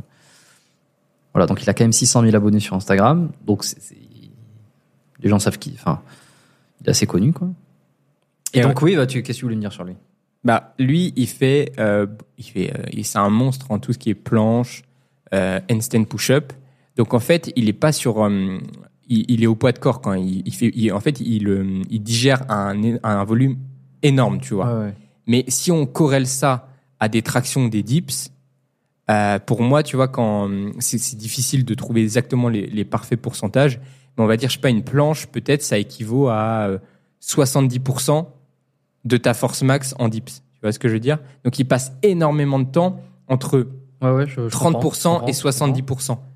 Et avec tout ça, il peut emmagasiner un volume de monstre. Et quand en fait il arrive sur de la haute intensité, il explose, il, il a des, des- des énormes performances. Et là, c'est là où ça m'a remis en question et c'est là où ça m'a dit mais en fait, faut aller- pourquoi je me fais chier à faire de l'intensité alors que je sens que c'est pas ce qui me, qui, me correspond, Euh, ça me fatigue euh, et j'ai l'impression que je, je progresse pas. Regarde eux ce qu'ils font, ils sont tout le temps dans du volume, un pourcentage, tu vois, euh, moyen. Ben, testons ça. Et là, depuis, là, ça va faire un mois, un mois et demi que je teste ça et, teste ça et j'ai jamais été aussi bien. Donc, pour l'instant, voilà. bien, bien dans quel sens Euh, dans, Physiquement, au niveau de la santé, ce- Ouais, sur les douleurs? Parce que Ouais, ouais, ouais, ouais, c'est, j'ai jamais été aussi bien. Parce que là, tu vois, euh, quel, quel, che- quel cheval on court? Euh, Quel lièvre Pardon. Quel lièvre on court? Parce que tu me parles de performance, tu me parles de max, de compétition, et, et là, tu me parles de lui qui n'est pas du tout dans la performance. Hum, si, mais euh, pour. Non, euh, non, mais oui, alors qui n'est pas dans la performance de, de faire un max, c'est ça Mm, que je veux dire, qui voilà. n'est pas dans, dans ce truc-là. Et euh, donc en fait, on parle quel lièvre on court, tu vois, quand tu parles de ça? Est-ce que c'est, est-ce que finalement, c'est, c'est, on serait pas dans l'hypertrophie musculaire, tu vois? Oui, ça, ça me correspond, ça me correspond. Regarde, lui, il y arrive. Oui, mais lui, il fait pas les max. On, on parle de son physique alors. Non, quand il, fait, quand il se leste, genre, il, là, il, a, sor- il, fait, euh, il fait des dips, euh, les doigts dans le nez à 100 kilos. Alors qu'il fait jamais de dips lestés lourds. Ok, donc on est bien dans le. On est dans la perfor- performance. Ouais, ouais, on est dans la ok, perf. Ok, ok, ok, ok. Et c'est, voilà, en fait, c'est toujours faux. J'aime bien quand même euh, prendre du recul et analyser. Mais attends, mais eux, ces mecs-là, au poids de corps, euh, ils sont, quand ils se lestent, ils sont trop forts. Pourtant, ils font jamais de la haute intensité. Tu vois, je me dis, mais Mhm. Donc, euh, pourquoi je testerais pas ça? Et en plus, c'est là où je me sens le mieux. Où, en fait, quand je te dis je me sens le mieux, c'est que je me sens pas du tout cramé nerveusement. Euh, je me sens apte à pouvoir euh, exprimer de l'explosivité, La force. de la force un peu tout- tous les jours, tu vois? Alors que bah, quand, t'es, euh, quand tu fais des hum, surcompensations, bah voilà, là, tu fatigues, tu fatigues, tu fatigues. Et moi, ça marchait pas. En fait, ça crachait euh, parce que nerveusement, j'avais plus de, j'avais plus de jus. Et si je, je- j'avais, je, je prenais pas la bonne fenêtre pour développer mon, ma force, après, je la perdais. Et du coup, je je pouvais pas débloquer mes performances, tu vois. Et du coup, je me suis dit, mais attends, on va essayer de juste prendre du recul. Là, j'ai le temps, je peux expérimenter. On va faire plus de volume, un, un pourcentage plus faible, et on va voir ce que ça fait. Si ça a un impact. Et ça Voilà, a eu un impact impact. positif. Ça a un impact positif, ouais. Pour toi. Pour moi, voilà. Ça, ça veut dire que pour, euh, pour performer, pour gagner en max sur des, des performances, il y a des catégories de gens qui euh, ont plus intérêt à travailler moins fort, mais plus de volume, euh, plus de, de trucs. Et, et d'autres, il va y avoir des gens qui vont travailler, euh, qui vont travailler au max au poids du corps, mais qui ne vont pas augmenter parce qu'ils ont besoin de passer par des charges plus élevées. Plus, euh, plus intense. Et ça, c'est quoi? C'est pas qu'une histoire de neurotype, ça. C'est c'est- Oui, non, là, c'est un, ça, ça explique, euh, ça peut, euh, le, le neurotype, ça peut expliquer un tout petit peu, tu vois. ok. Donc, Mais ok. Donc pour performer, toi, tu fais comme ça. Enfin, pour gagner en performance, toi, ça, ça marche mieux d'avoir un peu plus de volume. Lui, ça marche terriblement bien de faire beaucoup de volume avec à, à faible intensité. voilà, euh, et que ça lui permet euh, derrière d'aller faire des, des max qui sont incroyables. Euh, voilà, mais par exemple, si moi je fonctionne pas comme ça, je fais comme lui, je ressemblerai toujours à ce que je ressemble, mais je vais pas forcément gagner. Il faut tester. Expérimente. C'est, on revient à ce qu'on disait tout à l'heure. Expérimente et après tu créeras tes, tes hypothèses et tu pourras essayer de voir, de, de les vérifier, tu Ouais, vois. ouais. Mais euh, Il est naturel ce type? ouais, ouais, ouais, ouais.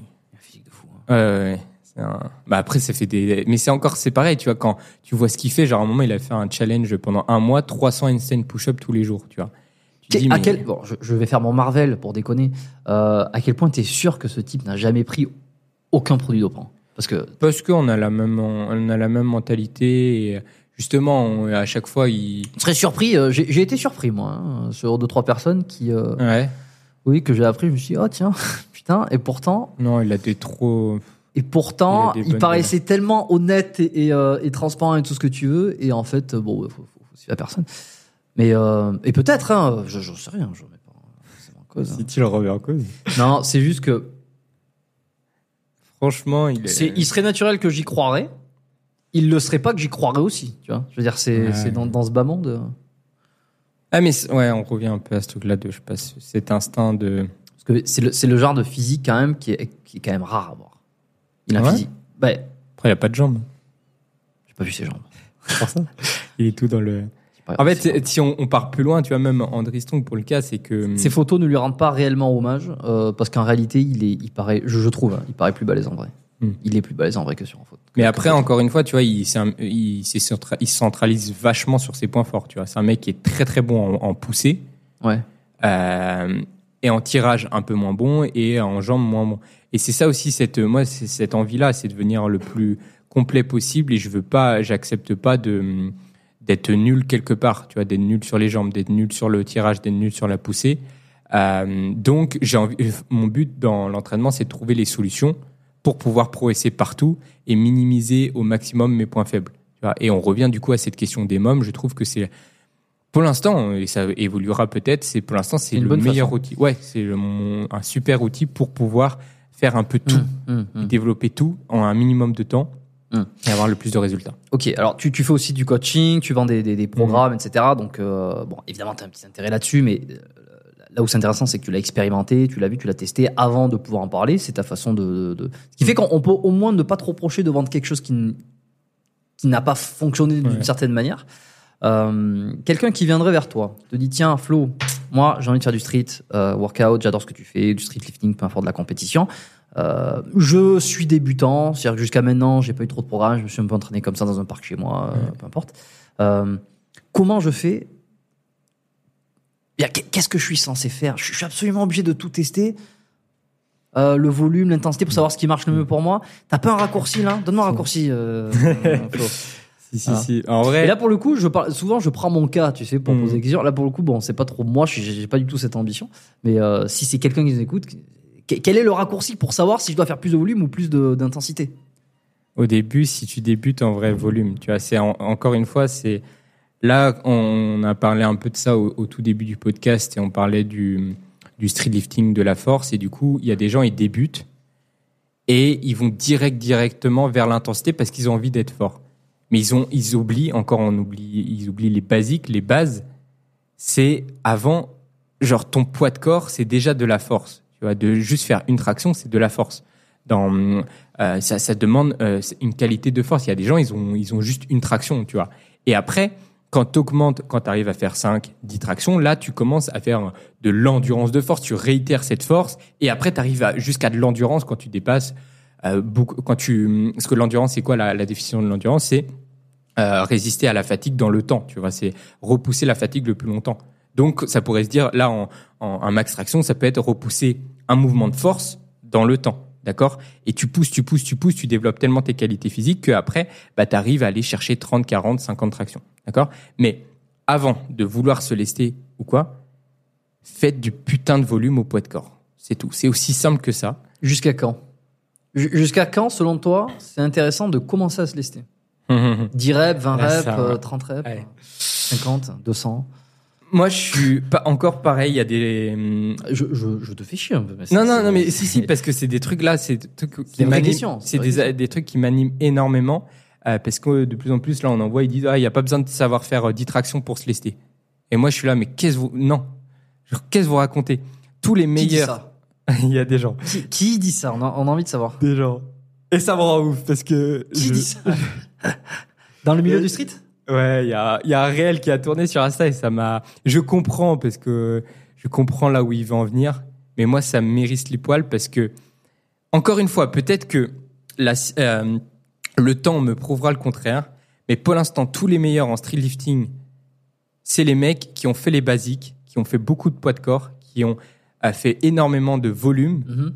et après, ils ont commencé à se lester et là, ils ont pu euh, potentialiser au maximum leur potentiel. Je dis pas que si euh, tu as cinq tractions que tu commences à te lester, ton but c'est juste d'être fort. Tu peux être fort, mais peut-être que tu vas pas pouvoir exprimer ton plein potentiel.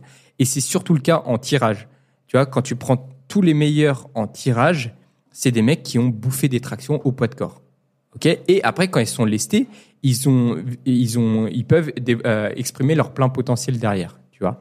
Mais pour répondre à ta question, pour moi, avant de se lester, en, surtout en traction, faut, pour moi, faut savoir faire 30 tractions. Tu vois. Je suis, il y en a, ils Il y en a plein. euh, bah, alors, tu vois, je vais prendre mon exemple. Je suis pas sûr d'en Mm. faire 30.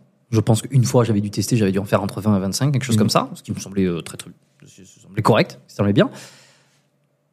Si je dois attendre de devoir en faire 30 avant de commencer à me lester, je vais attendre longtemps. Ça se trouve, je, que j'aurais pas mieux fait Ben, C'est-à-dire que je me leste. Là, regarde, j'ai fait le. La dernière fois, on a fait le, enfin, le test, c'était, euh, je sais plus quoi, euh, 35. Mhm. 35 euh, kilos aux tractions. Bon, je suis pas un exemple du tout. Je suis vraiment un lambda qui m'entraîne un peu, qui aime Mhm. bien ça, mais je suis pas lo- loin d'être un athlète. Euh, mais je sais que bon, voilà, c'est correct quoi, pour, euh, compara- comparativement à l'ensemble de la population Mhm. masculine. Mais ça voudrait dire que quoi? J'aurais jamais pu faire ça parce qu'il aurait fallu que j'atteigne les 30 tractions au poids du corps, que j'aurais peut-être jamais réussi parce que ça se trouve en volume, je suis, je suis une bille. Mais en fait, c'est que ça, se- euh, ça se trouve que lors, quand, euh, quand tu vas atteindre 30 tractions, tu vas te lester, tu vas avoir 50. Enfin, si, là, t'es à combien? 45 Donc, c'est ça, 5 kilos de plus, tu vois. Parce que. 35. Hmm? 35. Ah, t'as 35. Bah, donc. Bah, pour euh, les tractions. Ah oui, donc attends, de, en traction, euh, si, tu, euh, si tu passes de 25 à 30 tractions, c'est possible que ton max, il augmente. En tout cas, moi, c'est ce que j'ai expérimenté. Tu vois, quand, euh, au début, je faisais que du poids de corps, je faisais un peu de lait, je stressais, je stressais mon organisme, etc., un petit peu avec, euh, avec des, des petits outils. Et quand je me suis listé, oh, comme par hasard, j'avais déjà un, un bon max. OK? Pourquoi? Ça, ça s'explique aussi simplement que ça. C'est que tu as, la courbe force et tu as la courbe vitesse. Tu vois? Je crois que. Oh ouais, sors-nous là. Je peux la retrouver ou pas Sors-nous là. Fais euh, courbe force-vitesse pour. euh, je sais plus si c'est la force qui est sur les ordonnées ou pas. Je crois que c'est la force qui est sur les ordonnées. ça me sort un paquet de, de graphiques, euh, tous euh, plus bizarres les uns que les autres. Courbe euh, force-vitesse, peut-être que celui-là. Tu vas me dire ce que t'en penses. Ouais, bah, force sur l'axe des ordonnées, vitesse sur l'axe des abscisses. Attends, attends, attends, attends, je vais le partager quand même. Partage-nous ça. pour ceux qui, qui regardent sur YouTube, qui ont la vidéo. Ok. Donc, euh, là, on est bien d'accord que pour faire. Tu peux, tu peux, euh, you can put it on the second, please. Yeah, ok, perfect, thank you. Euh, pour faire donc euh, là quand tu fais ta force, euh, tu euh, enfin ouais là où, où je veux en venir, c'est que quand tu fais ton poids de corps ici, tu dé- tu t'es vachement sur ta vitesse, d'accord? Comment tu travailles ta survitesse en traction? Survitesse en tu je sais pas. Euh, non, non, mais attends, attends, répète, répète-moi ça. Ouais. Répète-moi ça. Alors du coup, mais la courbe elle est ouais bon si on va on va la prendre. Ah je préfère celle-ci. Mais, c'est- Mais, mais, mais celle que tu veux. mais celle-ci. Voilà donc Mais pas très bien. Ah si, c'est vrai. Voilà. Force sur l'axe des ordonnées, vitesse sur l'axe des abscisses. Ok? Si, Si on perd tout le monde, on, f- on, on résume- je résumerai en une phrase après. vas-y. En gros, euh, quand tu fais tes tractions au poids de corps, à, à partir d'un certain niveau, tu euh, développes ce spectre-là, cette vitesse-là. tu es, sur le, le spectre vitesse. On va dire, en fait, là, ici, euh, à 50%, à 50%, ah, c'est compliqué à expliquer comme ça. là. Tu me mets dans un, dans un truc. Attends. Non, mais clairement, est-ce que euh, est-ce qu'il faut absolument Je, je vais re- réitérer ma question. On va revenir sur des choses. Vas-y. Parce que j'allais partir sur. je Pour toi, pour commencer à lester et à gagner en force euh, sur des grosses intensités, il faut être capable de faire minimum 30 tractions. C'est ça que tu dis. Tu, ouais. Putain, en fait, c'est la question qui est mal. euh, Bah moi, je, pose des questions. hein. Non, non, mais parce que j'ai, hum, là, on revient à tout au tout début. Euh, il faut que j'ai pas envie que ça soit mal interprété. C'est que pour moi, avant de voilà, euh, si tu te laisses, tu- vas aller dans l'intensité, d'accord? Mais t'as tu euh, t'as tout intérêt. Ah, je sais pas là, je sors de, du truc là. Bon, c'est pas grave, on y reviendra. Non, non, non, vas-y, repose ta question. Ah, mais la question, est-ce que je vais te la reposer de la même manière hein. Est-ce que avant de se lester, est-ce qu'il faut être capable pour Voilà. toi de faire 30 tractions? Et pour les dips, c'est pareil. Est-ce qu'à partir du moment où il faut commencer à se lester pour mettre plus de poids, euh, pour toi, il faut faire combien de dips? C'est-à-dire combien de, de, de, de répétitions au poids du corps il faut être capable pour commencer à se lester?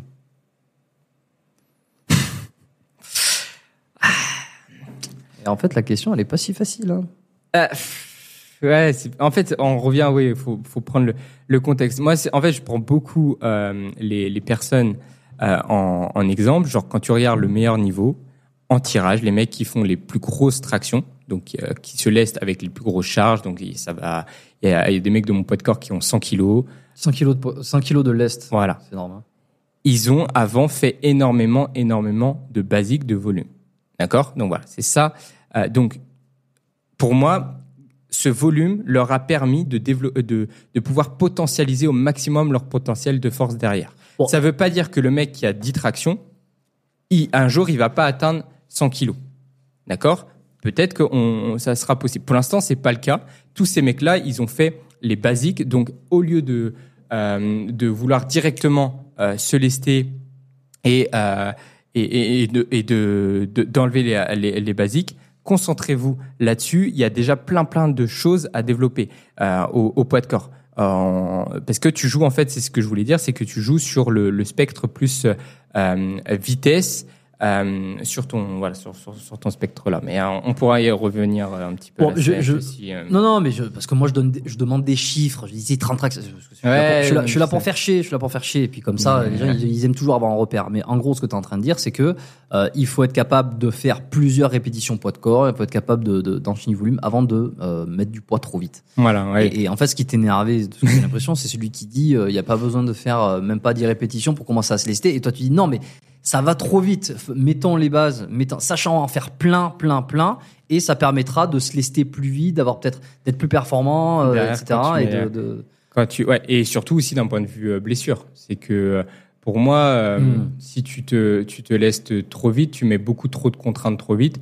Euh, alors que au poids de corps, déjà, euh, tu as, une marge de progression énorme. Et par contre, là, où- voilà, où, là où c'est intéressant de se lester, c'est quand tu atteins un plateau en traction. C'est que, par exemple, ouais, tu, tu commences à 5 tractions, tu arrives jusqu'à 25, 30 tractions. Là, tu peux commencer à, à utiliser des petites charges, donc 5 kilos, 10 kilos, 15 kilos, et tu vas voir que là, ça va- ta courbe va augmenter petit à petit, tu vois. Et que même quand tu vas te lester sur du très lourd, ça va aussi augmenter, tu vois. Ça, ça va. Mhm. ouais. Donc, euh, ouais, et d'un point de vue, oui, d'un point de vue blessure, d'un point de vue contrainte, si tu te laisses trop vite, pour moi, tu mets vite, vite, vite, vite des contraintes sur tes tissus qui sont pas encore, euh, qui sont pas encore aptes à supporter ça. Tu vois, surtout tu vois, sur les dips qui sont très, très traumatisants. Mhm. Alors que si tu vois, tu es au poids de corps, Ça, c'est vrai. Ça. t'emmagasines du, du volume euh, petit à petit, euh, bah, tu te prépares euh, des, des bases beaucoup plus solides derrière pour, pour faire de l'intensité, quoi.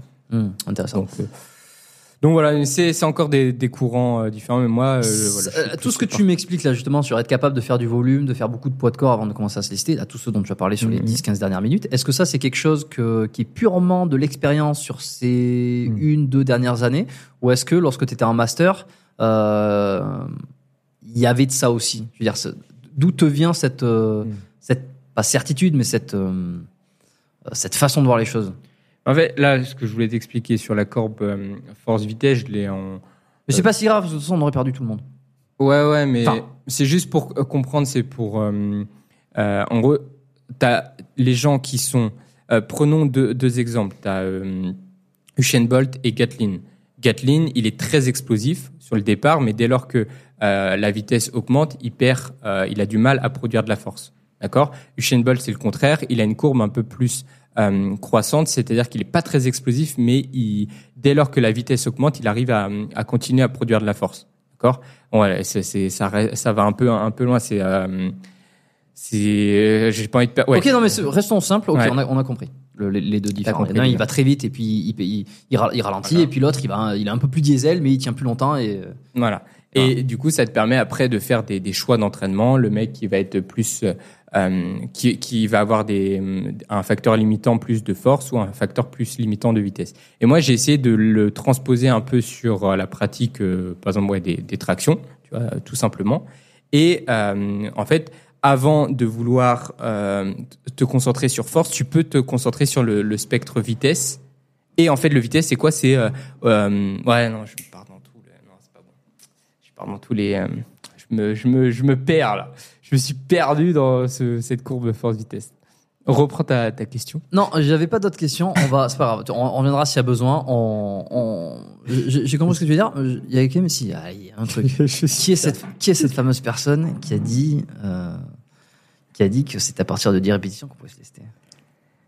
Euh, mais non, mais tu peux le retrouver sur. euh, Bon, allez, mettez-les en, en commentaire si jamais, ah, si jamais vous savez qui c'est. C'est pas grave, tu me le diras en privé. Oui, si tu veux. Mais non, mais je, je suis pas. euh, J'aurais, j'aurais aimé mieux expliquer ce. T'expliques tout ça dans tes, dans tes programmes, dans tes vidéos, Non, mais dans quoi que ce soit. pour- on est sur un podcast, c'est absolument rien de préparé. Alors, c'est pour, c'est pour un petit peu à ta décharge. C'est que moi, je suis, des fois, je pousse, je pousse un peu les questions. Tu sais, je suis tranquille, hein, moi, je me dédouane. Hein, non, je suis non, là pour poser des fait- questions. Des fois, je fais un peu l'avocat du diable. Et je sais que euh, je vais te prendre par plusieurs angles. Tu vas dire merde, je sais même plus ce que je voulais dire. Parce Ouais, qu'en fait, ouais, il m'a amené sur perdu. deux, trois angles à chaque fois, perdu. etc. Donc, euh, Non, mais puis tout on- ça, pour, tout ça pour dire que, comme André Strong qui fait avant euh, des planches, qu'est-ce qu'il préconise avant C'est de faire des putains de basiques, tu vois, de faire des dips, des pompes, euh, des tractions. Et si on prend le street lifting, c'est soulever euh, d'être dans la haute intensité, d'accord? Bah pareil, il faut avant avoir fait les basiques et avoir digéré beaucoup beaucoup de volume pour préparer ton corps à. Et ça veut pas dire en fait que si le mec il commence à directement se lester, il va, il peut, il peut atteindre un certain niveau en tirage, très, enfin, en- il, peut atteindre un niveau en force très très très rapidement. Mais ma théorie, c'est que si il a des bases beaucoup plus solides, quand il va commencer à se lester, il va avoir un potentiel d'expression de force plus important. C'est juste ça que voilà, je, je, je, Mais je, je pense que c'était, je pense que c'était clair. Pour moi, ça l'était. Donc je pense que c'était, euh, mais- c'était clair. Il y a une autre chose euh, qui permet d'exploser ses performances et de devenir absolument euh, inarrêtable, c'est de bouffer que de la viande, Ouais. apparemment. Alors, je renvoie l'épisode avec euh, avec Nicolas de Paoli, donc qui était l'épisode 195, il me semble, ou 95, 194, je sais plus, allez vérifier. Euh, où alors il a fait plusieurs, il avait tenté plusieurs régimes et c'est vrai que ça a gueulé, hein, ça a beaucoup gueulé dans les réactions. Alors il y en a qui ont dit euh, putain c'est absolument génial, ça me donne envie d'essayer, ou alors euh, moi aussi j'ai remarqué des choses qui sont euh, euh, qui sont cohérentes avec ce qu'il dit, et puis d'autres qui ont dit c'est n'importe quoi, etc. Tu devrais inviter des véganes. Bon, mais peut-être que ça viendra. Mais euh, et d'ailleurs moi je, je n'ai aucun parti pris. Je ne suivrai pas un régime carnivore parce que je à, à titre perso je ne le je ne je ne voilà, moi je préfère continuer à manger des légumes, à manger des, à être des, Des sources de vitamines, des légumes, des légumineuses, etc. des brownies. Des brownies, ouais, évidemment, j'adore ça. Euh, et alors, toi, tu as testé le régime carnivore. Je me rappelle, tu m'avais fait un, vo- un vocal il y a quelques mois où tu m'avais dit Putain, euh, euh, Mm. est-ce que ça, ça serait pas une façon d'améliorer aussi, etc. Blablabla. Bon, tu as testé, t'en es revenu. euh, Quelle est ton expérience par rapport à ça? Fait de manger que de la viande, bouffer 1 kg, 1 kg 5 de barbecue par, par jour, qui font euh, bondir euh, bah, les, les véganes et les. Bah, encore une fois, faut reprendre le, le contexte, faut reprendre euh, la base. Moi, c'est juste avant, j'avais une, une alimentation euh, voilà euh, équilibrée, normale, genre des glucides, des légumes, des protéines. C'est que quand je suis arrivé à Bali où je suis tombé trois fois malade et là j'ai commencé à ça commence à me J'essaie de trouver des solutions tout simplement pour. Tu, tu pour savais ce qui te rendait malade à chaque fois? T'arrivais à mettre le doigt sur quelque Non. chose? Je- apparemment, c'est l'hygiène dans les restos et tout, tu vois. Mais est-ce que j'ai attrapé une bactérie? Je sais pas. Tu vois, je suis allé faire une prise de sang, mon bilan hépatique était à chier. Euh, C'était pas euh, bon du tout, donc euh, ça m'a fait un peu un peu flipper. Et euh, voilà, c'est c'est tout simplement. Je, je C'est le, c'est le sustanon, ça. c'est quoi ça? Merde, bah, si c'est pas ce que c'est, déjà, c'est bon signe. C'est un stéroïde. Le Sustano Sustanon.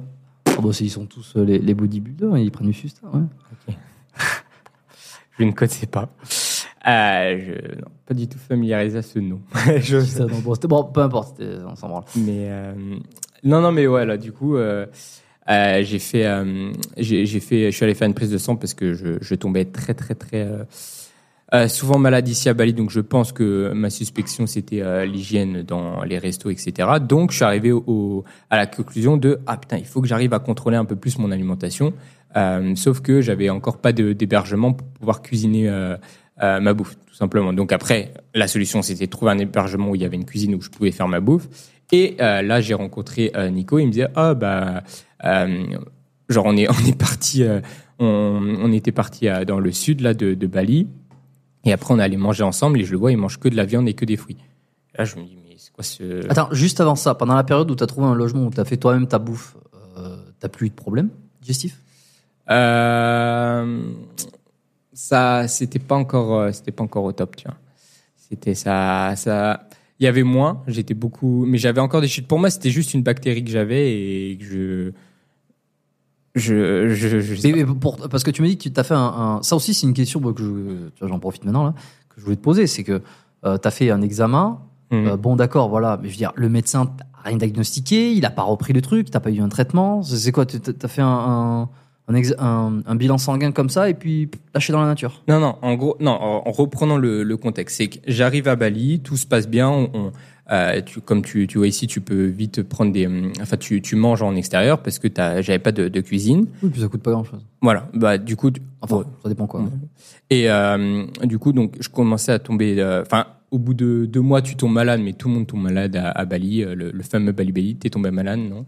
Ça va? Oh, ouais. En fait, le, le- le- les souches, je- j'ai compris, les souches bactériennes qu'il y a dans la bouffe euh, et, euh, sont différentes par rapport à l'Europe. Donc, tu as forcément, à un moment donné, ça, ça, ça, ça déséquilibre ta flore et ça demande un, temps, un petit peu un temps d'adaptation. C'est le ph- phénomène, le phénomène de la tourista, tu sais, c'est à l'étranger. Comme c'est pas les mêmes types de bactéries, ben, ça déséquilibre un peu ta flore. Donc, tu as un moment de maladie et puis tu te régules et puis ta flore se régule et ça s'adapte.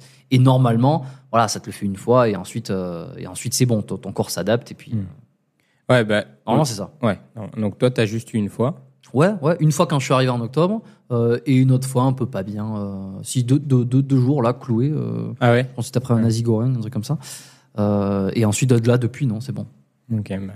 Ouais, bah voilà. Bah, moi, j'ai eu comme toi au tout début, donc pas trop d'inquiétude. C'est juste, euh, voilà. Tu te reposes et, et ça le fait. Après, deuxième fois, un peu plus dur. Et troisième fois, là, j'étais vraiment pendant euh, trois jours cloué et je voulais pas prendre de, de médicaments ni rien. Je voulais que euh, tout l'homéostasie revienne à son, à son équilibre, que tout, que mon corps euh, revienne naturellement, tu vois.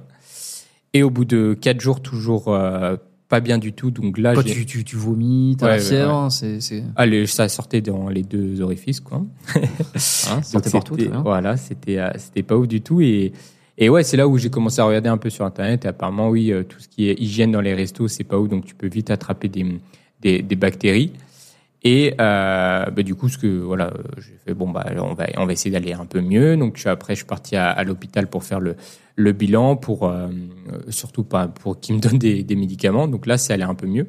Mhm. Et après, euh, j'ai eu une, une rechute parce que bah, je commençais à réduire euh, les, les restos, mais euh, je, enfin, je, j'avais toujours, euh, j'avais, ouais, j'avais toujours des rechutes. Donc tout ça pour arriver à l'histoire avec Nico, où euh, dans le dans le sud, on, se fait un- une session d'entraînement.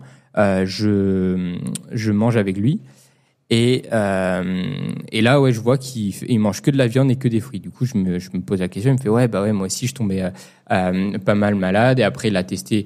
Euh, il avait testé quand il était en, juste avant l'Australie, je crois, vegan. Après, il a fait euh, carnivore en, en Australie. Puis il a, il est arrivé à, à ce truc-là. Et je me suis dit, attends, mais ça peut être une bonne solution pour minimiser les bactéries. Tu vois Alors, je, je veux, je veux pas faire euh, l'oiseau de, enfin pas de mauvais augure, mais euh, ou venir faire chier. Mais généralement, t'as plus de chances de tomber malade avec la viande Mmh. qu'avec les légumes.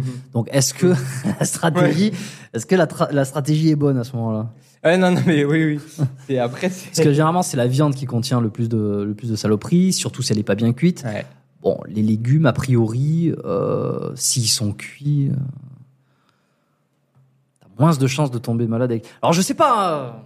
euh, Après, c'est aussi c'est l'eau aussi à Bali où elle est un peu contaminée dans les villes. Tu vois, Ouais. ici ça va, mais dans les villes, elle est assez contaminée. Donc je partais du principe que si tu tu laves tes légumes avec de l'eau contaminée, ça c'est pas ouf, tu vois. Mm. Donc euh, voilà, j'essaie en fait de minimiser au maximum et je voulais juste aussi expérimenter ce truc de du. Je me suis dit c'est peut-être la bonne solution pour euh, euh, pour aller mieux tout simplement pour me soigner. C'était vraiment tout- ça ton objectif? Ça Rien à voir avec le, le fait de performer. euh, C'était uniquement pour Ah, te débarrasser de, ouais, euh, vraiment de, de le- ton état dans lequel tu étais. Ouais, de, de faire. En fait, mon énergie, elle faisait poum, poum, poum, poum, poum. Je fais, putain, mais c'est pas possible, tu vois. Et, Et depuis que t'es arrivé là, ouais, ouais, t'as ouais. jamais eu ce truc. euh, Non, non, non, non, avant? non, non, non. Et, mais toute façon, il y a eu des histoires comme ça où bah, Florent Poisson, euh, il avait été aussi gravement malade. Il l'avait été, ouais. Quand, en plus, j'étais, euh, j'étais là en octobre quand il je, je l'avais vu. euh, Après, après. Ouais, il avait été à l'hôpital. Ouais, ouais, bah, tu vois. Et lui, apparemment, il a perdu beaucoup de poids. Et ça a joué sur le côté où il aussi, il- tu vois, tu, si t'es pas en, en santé, si t'es pas, euh, tu peux pas, t'as pas de l'énergie, comment veux-tu, tu, c'est horrible quand tu cherches à évoluer tous les jours, c'est le, le pire truc qui, qui puisse t'arriver. Donc j'essayais en fait, ma priorité à ce moment-là, c'était ok, il faut que je euh, trouve qu'est-ce qui va pouvoir me remettre un peu sur euh, une énergie constante et une énergie euh, un peu de, de tous les jours. Et c'est là où, avec les discussions avec Nico, je me dis, ah, ça peut être une bonne option, à la viande minimisée au maximum, donc juste viande et fruits, je limite les, les risques de contamination, quoi, tout simplement. Donc voilà. Et on- Par l'eau. par, par l'eau et par même tu vois les œufs les choses comme ça tu vois euh, je sais pas j'étais pas trop trop trop en, confiance. En fait j'essayais juste de voir d'où ça pouvait venir, venir tu vois. C'est que si les œufs ils sont pas ils sont ils sont un peu contaminés ils sont pas bien cuits je pas ça me faisait un peu flipper tu vois. Donc euh, voilà j'ai voulu juste euh, j'ai je me suis dit c'est la solution j'ai expérimenté ça ça j'ai dû expérimenter ça pendant un mois, donc beaucoup d'énergie au début, une énergie constante sur ma journée, donc ça je kiffais, tu vois, vu que j'avais plus de, j'avais des glucides, on va dire, rapides avec les fruits, mais plus euh, riz, etc. Plus de riz, plus de patates douces, Non. plus de, je sais pas, pâtes, euh, Non, patates. Non, non, j'avais, j'avais enlevé, j'avais enlevé ça. Uniquement de la viande et des fruits. Ouais. Mais en fait, euh, bah, ça m'a pas du tout, ça m'a pas du tout convenu. Ah, Bon, bah alors pourquoi? Qu'est-ce qui s'est passé au bout d'un mois? Bah, enfin, en fait, je sais pas, j'avais euh, le fait de pas avoir de de, de source de glucides, ouais, riz, patates douces, patates. Bah, je sentais que j'avais besoin quand même de beaucoup de glucides et que j'allais chercher dans les fruits. Et donc tu faisais que bouffer des fruits et puis t'avais je- une chasse terrible. Non, non, mais c'est que pas une grosse, pas une grosse, grosse, euh, euh, une, assez bonne digestion. Je trouve que beaucoup, beaucoup de fruits, à un moment, ça, c'est un peu compliqué. Tu vois, genre, enfin, euh, c'est, c'est mon expérience personnelle, c'était, c'était pas ouf. Et euh, du coup, j'ai commencé un peu à, à remettre un peu les, les glucides progressivement, petit à petit. Sur tes, sur tes perfs que là, là, on parle un peu de l'état euh, de, de santé euh, au quotidien, mais sur tes performances et sur tes entraînements, quel, quel impact ça a eu euh, dans le mois et au fur et à mesure? Est-ce que t'as- t'as eu- t'étais de moins en moins performant ou pas? Quand je suis tombé malade, ouais, j'ai perdu beaucoup, beaucoup de pourcentage de force. Mais à partir du moment où t'as as Quand commencé ce, cette façon Ouais, j'ai l'impression, mais je pense que c'était très psychologique, tu sais. Je me dis, Ah, bah, ouais. oui, c'est sûr. Ça, tu sais, je mange de la viande, je me sens fort, machin. Je sais pas si ça avait un énorme, un, un énorme impact. Et, et surtout, ce que je comprenais pas, c'était attends, mais c'est bizarre, j'ai plus de glucides quand même. Tu sais, j'ai des glucides rapides. J'ai l'impression que j'étais un peu plat, je me sentais, j'avais pas cette énergie, cette, per- niaque. T'as pas perdu de poids? Non, non, j'ai pris du poids. C'est ça qui est n'importe quoi. On revient encore à cette expérience. Je comprends rien. Genre, je suis arrivé à la Bali Time Chamber, donc juste de la viande, des fruits, et euh, c'est la première fois où j'ai dépassé 70 kilos, tu vois. Et j'ai l'impression que j'avais une. euh, Je, je- Tu mangeais plus? J'ai- non, j'ai l'impression que je mangeais moins. Non, justement, je mangeais moins. Euh, avant, en France, j'avais toujours mes trois repas, mon petit déjeuner, euh, mon déjeuner et euh, mon dîner. Ouais. Et quand je suis arrivé euh, ici, j'ai commencé à virer le petit déjeuner petit à petit et d'avoir juste deux, deux repas principaux et de la viande et des fruits.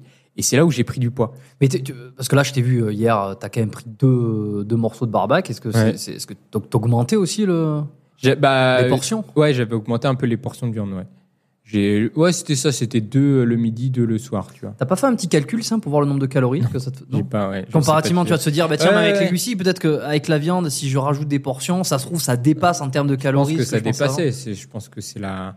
Mais Ah ben, les, les rationnels ou les, euh, les terre à terre diront euh, si tu prends du poids, c'est qu'à un moment donné, quelque part, il y a un surplus. Que Sinon, on, on crée pas du, on crée pas de quelque chose avec, avec rien. Eh, mais Euh, j'ai toujours- Peut-être que si, je sais pas. ouais, moi j'ai toujours un peu challengé ça quand même. Je me dis, je sais, j'arrive pas à, à me dire quand même que toutes, exactement que tout, tout, tout, toutes les calories se valent. Sur le côté où je me dis quand même, euh, j'ai l'impression qu'une pièce de, de viande, ton corps il va, il va prendre tout, il va l'assimiler beaucoup plus que si tu lui donnes euh, des, des aliments euh, où il arrive même pas à créer de l'énergie avec. Tu vois, je sais pas, c'est, je, je, je suis qu'au début de la réflexion, j'en sais rien, j'ai pas du tout poussé le truc, mais j'ai toujours, je me suis toujours dit, j'ai l'impression que la balance énergétique comme ça, c'est un peu un moyen de simplifier les choses, tu vois.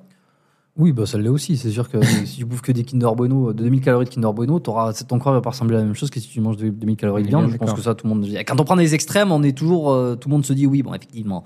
Euh, après, bon, c'est sûr.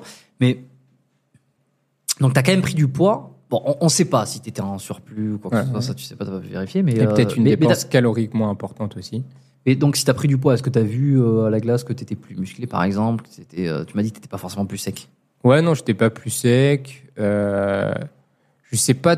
En fait, c'est- bizarre de revenir. euh, En tout cas, je me... à un moment, il y a eu un- une phase où en fait, je me sentais pas bien, tu vois, où je me sentais un peu flotteux, je me sentais plus lou- euh, du coup plus lourd, avec moins d'énergie. Et en fait, c'est là où je me suis dit, attends, déjà, je, je, je me sens pas bien à plus de 70 kilos. Ça, c'est voilà. Donc, j'ai commencé à essayer de perdre du poids, mais sans jouer sur mes glucides, donc sans réintégrer mes glucides. Donc, j'ai commencé à faire un peu plus de, de pas, un peu plus de Cardio. un peu plus de cardio. Il n'y avait pas encore le vélo, mais du coup, je marchais, je marchais, Mhm. et je perdais rien. Je fais, putain, c'est la première fois où j'ai vu ce truc-là. Je fais, attends, euh, Et sachant que c'était pas du gras que tu voulais perdre. hein. si, si, si. Et tu m'as dit que c'était. Ah, donc t'as pris du poids et aussi du gras. Ouais, je pense, bah, les deux, ouais, ouais. En tout cas, je Donc, voulais c'est- juste, je voulais juste, euh, Et tu le voyais, euh, je veux dire, quand tu te regardais, tu te disais, ben ouais, je me, je me trouve plus gras. ouais, Ah, voilà. ouais, ouais, ouais. Je crois qu'il y avait ce côté-là, ouais. Ok. Et je me sentais, ouais, moins. Surtout sur le tirage, en fait. On revient à ça, c'est que me seul traction, si t'es plus lourd, c'est, je- j'ai j'ai vite senti la diff. Mais bref, tout ça pour dire que, ouais, je- je- ça a remis en question plein de choses sur la nutrition. Je me suis dit, attends, est-ce que c'est parce que j'étais malade et que mon corps, il a voulu, euh, il a, il a voulu tout euh, stocker, qu'il a pris du poids? Est-ce que c'est euh, le changement de nutrition? Pourtant, j'ai l'impression que je mange moins qu'avant. Qu'est-ce que, est-ce que j'ai une, un- une dépense calorique moins importante? Est-ce que j'ai plus de, plus, je, consomme plus de calories qu'avant? Voilà, j'étais, j'étais un peu perdu là-dedans et je voulais revenir un peu à voilà 69 kilos à mon poids de forme où je me sens vraiment bien. Mhm. Et c'est là où c'est trop marrant, c'est qu'est-ce qui s'est passé? C'est que là, je me suis dit, attends, on va commencer à remettre un peu plus de glucides, parce que quand je mettais des glucides, patates douze riz, j'avais l'impression d'avoir quand même plus d'énergie à l'entraînement. Et ma théorie, c'était, attends, mais peut-être qu'en fait, ces glucides-là, ils me font consommer plus d'énergie quand je m'entraîne. Donc, si je consomme plus, j'ai une dépense calorique plus importante. Tu vois? Et j'ai commencé du coup à réduire mes portions de protéines, augmenter mes portions de glucides, et là, j'ai perdu du poids. J'ai fait attends. Alors que j'ai l'impression, je- j'avais des, des gamelles beaucoup plus importantes. Tu vois, mais j'ai diminué ma portion de protéines pour augmenter mes glucides. Mhm. Et je sais pas, je, je, je suis pas du tout un spécialiste de la nutrition. Je, je, je me dis, c'est que je, j'avais, en fait, c'était encore cette sensation de, j'avais l'impression de brûler plus des, euh, de, de calories quand je m'entraînais et au quotidien. J'étais plus actif, j'étais plus, ouais, j'avais plus d'énergie, tu vois. Moins sur le frein à main. Ouais, voilà. Alors qu'avant, j'avais l'impression que, euh, ouais, Ouais, tu freinais, tu freinais. Ouais, je freinais, du coup, je, ça commençait, à- mes performances commençaient aussi à chuter. Du coup, on revient à ça. Mm. Et c'est là où je me suis posé toutes ces réflexions, et on revient du coup un peu au- à la, un peu à, à- à la, la conclu- enfin, à la conclusion pour l'instant de, de ma nutrition. Quand j'ai fait le neurotype de Thibaudot, donc je suis un, un neurotype type 3 en priorité, et il dit, C'est quoi C'est plus. euh, donc euh, je suis très très sensible au cortisol, je fais beaucoup beaucoup de cortisol, D'accord. euh, donc l'hormone du, du stress. Ouais. Et du coup, il préconise, lui, je crois- je- c'est un truc comme 7 à 8 por- euh, petites portions de glucides par jour pour contrecarrer cette augmentation du cortisol. Tu vois? Et, et on, a besoin de beaucoup, beaucoup de. On a les, les régimes, euh, les régimes carnivores ou les régimes euh, à, comment, à base de lipides, là, que de lipides, cétogènes, ça marche pas du tout chez nous. Parce que euh, on a besoin Ce qui est le cas du régime carnivore. C'est du quasiment Ouais, du soi, cétogène. voilà, quoi. ouais. Si- en soi. Ah ouais, t'as juste un peu les légumes, t'as un peu les, fruits, mais, ouais. mais sinon on est quasiment là-dessus. Et c'est quand j'ai vu ça, tu vois, as un tableau où tu vois les, les différents trucs qui marchent et qui marchent pas. Mhm. Et nous, euh, genre, on doit être en, en- on doit prioriser les glucides, tu vois. Mhm. Et là, encore une fois, ça a fait sens. Je fais, bah, putain, c'est bizarre parce que c'était, euh, c'est ce dont, euh, c'est là où, où j'allais tranquillement en m'écoutant. Et en fait, quand tu t'expérimentes en essai-erreur et que tu regardes après les conclusions, tu dis, ah bah ouais, en fait, euh, je, je marchais comme ça Il y a des choses qui te, qui te pètent à la gueule un, un peu plus. quoi. Ouais. Et ça, et tu les retiens beaucoup plus. C'est que du coup, je fais ah ouais, donc les glucides, euh, faut pas que je les, faut pas que je les nie. À un moment, j'étais Tu un penses peu- que t'as été obligé, enfin, est-ce que tu penses que c'est une bonne chose que tu sois passé, et on en revient un peu à la question du début Ouais, finalement, hein, ouais. c'est que tu sois passé par ce truc-là pour t'en rendre compte, ou finalement, si t'avais direct, si t'avais directement regardé les neurotypes, tu serais dit, tiens, ben, je serais peut-être pas passé par là. Après, c'est toujours bien d'avoir l'expérience, mais euh... Et je sais- et, et tu, re- tu regrettes la question hein, cachée finalement. Ah Est-ce que tu regrettes Ah euh, d'être passé par là parce que t'as perdu du temps, parce que t'as vécu des trucs pas ouf ou alors, euh, non, encore euh, comme mon, mon histoire qui a fait que j'ai Au moins, il commencé est le- cohérent. Ouais, parce que tout à l'heure, je me suis un peu perdu. C'est ah, le cortisol, ça. Non, non, mais comme l'histoire du début, tu vois, genre, je regrette jamais, puisque justement, bah, au moins j'ai expérimenté et je le retiendrai toujours que j'étais que, que que je me suis euh, trompé en soi. Et euh, du coup, je vais beaucoup plus mémoriser, tu vois. Ouais, enfin, c'est même pas une erreur. hein. Voilà, Enfin, bah oui, oui. Bah un peu c'est c'est ce truc de comme dans le euh, comme quand tu comme l'entraînement, tu fais erreur, essai, erreur, essai, erreur, essai, erreur et après tu essayes de voir qu'est-ce qui a le mieux marché, tu vois. Mhm. Et, et voilà, non, je regrette pas du tout parce que au moins j'ai j'ai expérimenté, je voulais même en faire une vidéo YouTube et tout de ah, vas-y, je teste le truc carnivore, j'étais T'y croyais, t'y croyais à fond. Ouais, j'y dit, croyais, c'est- j'y croyais à fond, tu vois. Et en fait, je à- petit à petit que ça me correspondait pas. De toute façon, il y a toujours une espèce de, de, de lune de miel comme ça. Alors que ça soit sur les voyages, euh, que ça soit sur les expériences à l'étranger, Ouais. que ça soit sur la bouffe, sur les entraînements, c'est qu'il y a toujours euh, une espèce de les premières semaines où Ouais. euh, et c'est parce que tu t'auto-convaincs aussi. Moi, je pense qu'il y a une grosse part de psychologie et de placebo. Tu t'auto-convaincs que c'est la méthode. Donc c'est absolument génial. Tu trouves tout génial. Tu vois, euh, première fois que tu pars de France, euh, tu vas dans un pays euh, lune de miel, c'est les premières semaines, les trois premiers mois, c'est tout est incroyable, c'est beaucoup mieux que la France euh, sur ces points, sur ces points. Je vais passer ma vie ici, c'est le meilleur pays du monde. euh, voilà, donc là on peut extrapoler en disant c'est le meilleur régime du monde et tout. C'est j'ai trouvé le truc, etc. Ouais. Bon, très bien, ok, voilà. Maintenant, attends un peu, on en reparle dans six mois. Et souvent, six mois après, oui, alors, alors, euh, au fur et à mesure, j'ai vu qu'il y avait ça. Alors, il y avait ça qui était pas si bien. Et alors, je reviens un petit peu sur mon truc et tout. Et c'est là qu'apparaissent les, les- la, la vraie nuance. Ça veut pas dire qu'il faut tout rejeter en bloc, tu vois, se dire ah non c'était en fait euh, tout nul, euh, euh, tout nul à chier ou quoi que ce soit. Non, il y a des trucs qui sont mieux, il y a des trucs qui sont intéressants, mais ne jamais être dans le, dans le tout blanc ou le tout noir de toute façon. Et c'est en attendant, en expérimentant suffisamment longtemps, qu'on voit les points négatifs, qu'on voit les contraintes que ça implique, qu'on voit euh, ben, les conséquences avec lesquelles on est obligé de faire face, qu'on se dit ok, bon maintenant je reviens un petit peu et j'essaie de nuancer, tu vois. Et je pense que c'est le cas aussi. Alors euh, ben, sur ça, en tout cas, ça a été ça a été ton cas. Je pense que Nico, ça doit lui con- convenir beaucoup plus parce que lui, il est toujours là-dedans et finalement. Et euh, en plus, on a regardé les neurotypes, parce que du coup, ça me Ouais. questionnait. Et euh, lui, il n'a pas forcément besoin de beaucoup de glucides, tu vois. Parce qu'il est de, euh, lui, il est à l'opposé de moi, il est plus 1B, il est très nerveux.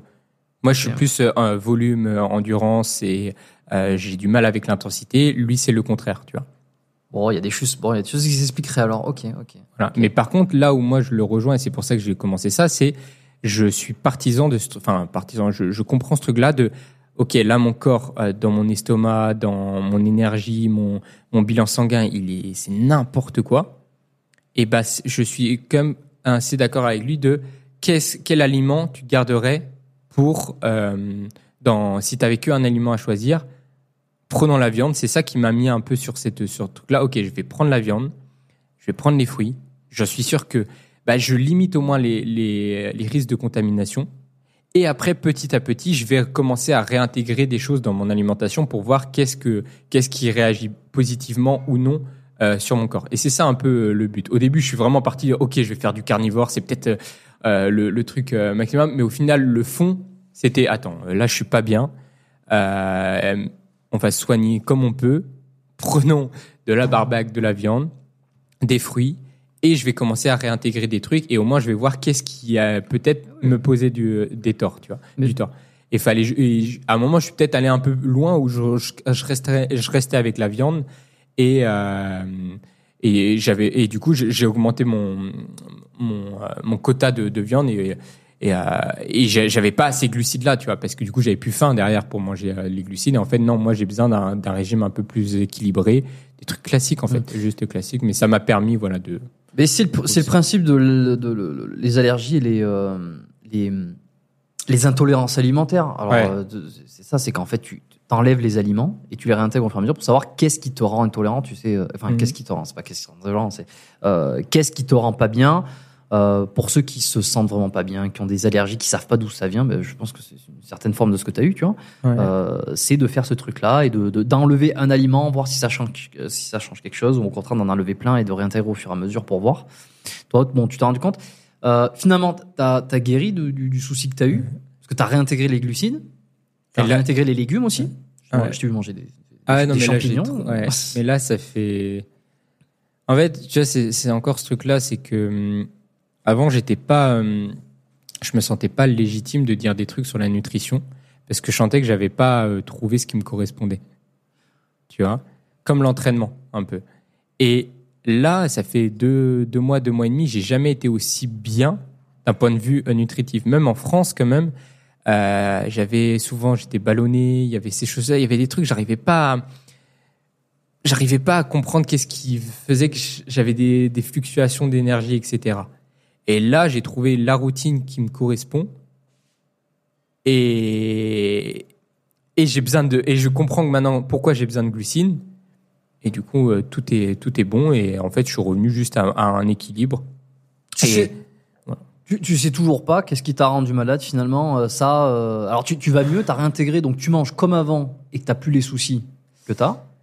Il y a, des petites, des fois j'ai des petites baisses mais genre par exemple les œufs, genre euh, je sens vide, genre des- j'ai eu. Tu manges des œufs, tu sens que c'est, tu sens. Ouais. Du coup, je, je fais attention ici quand même aussi quand même. D'accord. Je préfère.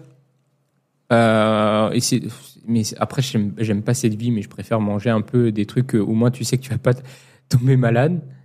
Quitte à manger toujours la même chose, mais au moins tu sais que ton, tu vas être trop bien d'un point de vue énergie. Tu vois, j'ai toujours vu, euh, je crois on en parlait dans le premier podcast, c'est j'ai toujours vu genre euh, si je pouvais ouvrir la porte là et mettre de la bouffe, hop, et avoir de l'énergie pour ma journée, c'était bon, tu vois. T'es pas un fin gourmet. T'es pas gourmand non plus, tiens. Je t'ai pas vu manger le petit brownie au chocolat. Non, euh, après, qui de me, temps qui en me temps. fait de l'œil. À la fin de chaque repas, je suis obligé de lutter pour ne pas le prendre.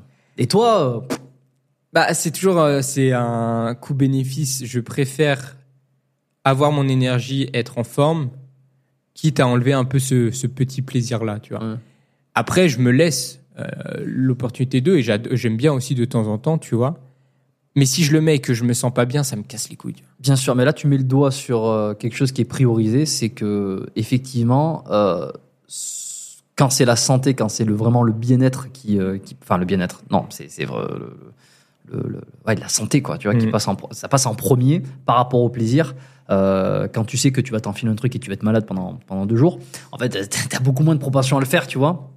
Donc c'est sûr que si ça te rend pas, Ouais, donc je préfère contrôler au maximum euh, ce que, ce que j'ingère et puis voilà, euh, voir progressivement ce, qui, ce, qui va, ce, qui, ce qui va mon mieux. Mais en tout cas, là, enfin, j'ai trouvé un peu ce. Même le- l'entraînement un peu à jeun, j'avais jamais fait. Dans ma tête, c'était impossible. Encore croyance limitante. Tu me dis, ah, j'ai besoin de, de protéines, de glucides, machin. Et là, je me sens trop bien de juste prendre mon café, des fruits, donc des glucides quand même euh, rapides avant, ananas, Paytem Chamber. Je fais ma séance et je, sens, je me sens trop, trop, trop, trop, trop, trop, trop bien. Donc voilà. Mais voilà, c'est. Voilà, ben ça nuance. Alors tu vois, il y- avait un commentaire euh, sur, euh, je sais plus qui l'avait donné parce que euh, je, je me souviens plus, euh, qui disait euh, formidable. Chaque épisode de podcast est comme une espèce de brique qu'on rajoute à la compréhension des choses, à la, tu vois, je veux dire, on, on progresse de- de- d'épisode en épisode pour voir comment on fonctionne, comment ça marche, etc. Psychologiquement, physiquement, euh, sur tous les points. Et, euh, et c'est toujours intéressant de voir euh, pourquoi ça a pas marché chez toi. Tac, on comprend. Ah tiens, il y aurait peut-être cette idée de euh, on fonctionne pas tous de la même manière, donc Ouais. euh, la viande euh, pour tout le monde dans l'absolu, bah, c'est peut-être une grosse connerie. Pour Nico, c'est pas une grosse connerie, tu vois. Et, et Parce que Nico, il c'est ça aussi qui est trop bien. C'est là où on se rejoint, c'est qu'il expérimente les choses, tu vois. Plutôt que dire ah c'est de la merde ce truc-là. Non, il a testé du coup pendant un mois, un mois Et et, il demi de sou- remettre des glucides et ça a pas du tout fonctionné. et, et d'ailleurs, il me sou... je me souviens pas qu'il ait dit que tout le monde devait faire ça. Non, non, non, non, non, mais non. Et c'est souvent ce qu'on peut penser, tu vois, après un épisode. Alors c'est vrai que j'ai mis un titre un petit peu putaclic aussi. enfin, pas putaclic, parce que ça, ça correspond à ce qu'il y a dedans, mais sur un peu l'arnaque du véganisme, et que les gens ont tendance à se dire, bah tiens, en fait, c'est un mec qui défend dans l'absolu le, le régime carnivore, que c'est absolument génial, que c'est ce qu'il faut Mhm. faire pour tout le monde. Et c'est pas ce qu'il dit. non, hein. non, non. Il parle de lui. Voilà. C'est ce qu'il a, ce qui c'est ce qui lui correspond et parce qu'il a testé les deux extrêmes. Il a testé vegan pendant un an et pas juste un mois pendant un an avant d'aller euh, dans l'autre extrême carnivore. Et là, il est toujours, tu vois, si on prend un spectre, il est toujours, on va dire, à 80% carnivore, mais il, il essaye de, il est pareil, il va trouver l'équilibre, mais il est plus de, de ce spectre-là, tu vois. Mais il va quand même, euh, tu vois, il, il remange des légumes, il mange euh, euh, quelques, des fois des glucides, tu vois, mais en priorité là-dessus. Mais il va pas, enfin, euh, moi, je, je, je comprends totalement cette notion-là, tu vois, d'aller tester des extrêmes pour trouver ton équilibre. Moi, je suis totalement partisan de ça. Hmm. Euh, bon, tu, tu- est-ce que le street workout serait, euh, c'est quoi? C'est c'est le nouvel avenir euh, du euh, parce que alors, on est parti un peu nutrition, mais on va on va rebasculer sur pour pour terminer euh, sur le street, le street lifting. Est-ce que tu lui prédis un grand avenir, comme dirait comme dirait l'autre? Bah, moi, c'est ma, ma vision absolue. C'est ce que j'ai tellement, tellement envie de, de développer. Euh, ouais, je, je- mon, mon- ma, pe- ma petite voix, mon âme me dit que j'ai envie de, redonner ce, ouais, de redonner ce que ce sport m'a donné et d'essayer de le faire exploser au maximum. J'ai mes petites idées pour ça, mais on peut pas le faire tout seul. On peut le faire que s'il y a une communauté, qu'il y a des gens qui sont passionnés aussi. Mais euh, ouais, je, lui, prédis un très très gros avenir. Alors tu vas m'expliquer, tu vas essayer de m'expliquer comment. Alors évidemment, t'es biaisé parce que c'est un truc qui est perso, que t'as envie et que t'a- que t'aimes. Euh, et j'essaie toujours de prendre un peu du recul, tu vois, sur ces dernières années, il y a le- la musculation qui a explosé, Thibaut InShape et compagnie, les salles de sport. Là, il y a beaucoup plus de tendance vers le MMA, tu vois. Euh, J'en avais parlé euh, avec plusieurs de mes invités, euh, avec Marvel aussi, qui était, qui était passé sur le podcast euh, il y a pas si longtemps, euh, où il taclait un petit peu plus et il s'est dit, je vais commencer à tacler de plus en plus le MMA parce que finalement, euh, il y a du bif à se faire. Euh, Qu'est-ce qui te fait penser euh, que le, le- le street workout pourrait être plus tendance dans les années à venir, tu vois? Alors déjà, le street, il a bien bien pris avec le confinement, parce que les gens ils se sont rendus compte. Mais maintenant qu'il n'y a plus de confinement. Oui, oui, oui, mais les gens ils se sont rendus compte qu'ils pouvaient. euh, Enfin, en tout cas, ça a mis un peu la lumière sur notre sport. Donc euh, maintenant, Ouais. il faut il faut en profiter, il faut surfer euh, aussi euh, là-dessus.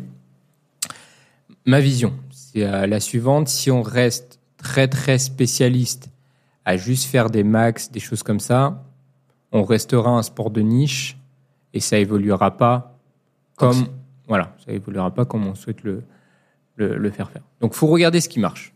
Qu'est-ce qui marche? Ouais, en ce moment, c'est MMA. Et nous, on a un concept de fou. Tu l'as pas vu, faudrait que tu, tu vois de tes propres yeux. Mais euh, c'est ce concept de battle, où tu as deux athlètes qui s'opposent sur un même format. Tu vas se péter, voilà, 10 muscle up, 10 tractions, euh, 20 pompes. Ils s'affrontent. Il y a un storytelling parce qu'on a envie, on, on, on, on essaie de comprendre l'histoire de chacun. On a envie de voir qui va le, qui va, enfin, qui va, Qui va gagner hein qui va gagner, qui va avoir la. C'est que ça existe, ça.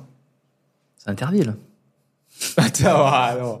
Euh, mais il y a, à l'époque. Mais a- non, mais attends, à l'époque, c'était ça. C'était Interville, c'était des épreuves sportives et un peu, euh, un peu spectacle. Pourquoi ça existe plus? Je sais pas. Faudrait demander à. Je sais plus qui c'est qui animait ce truc.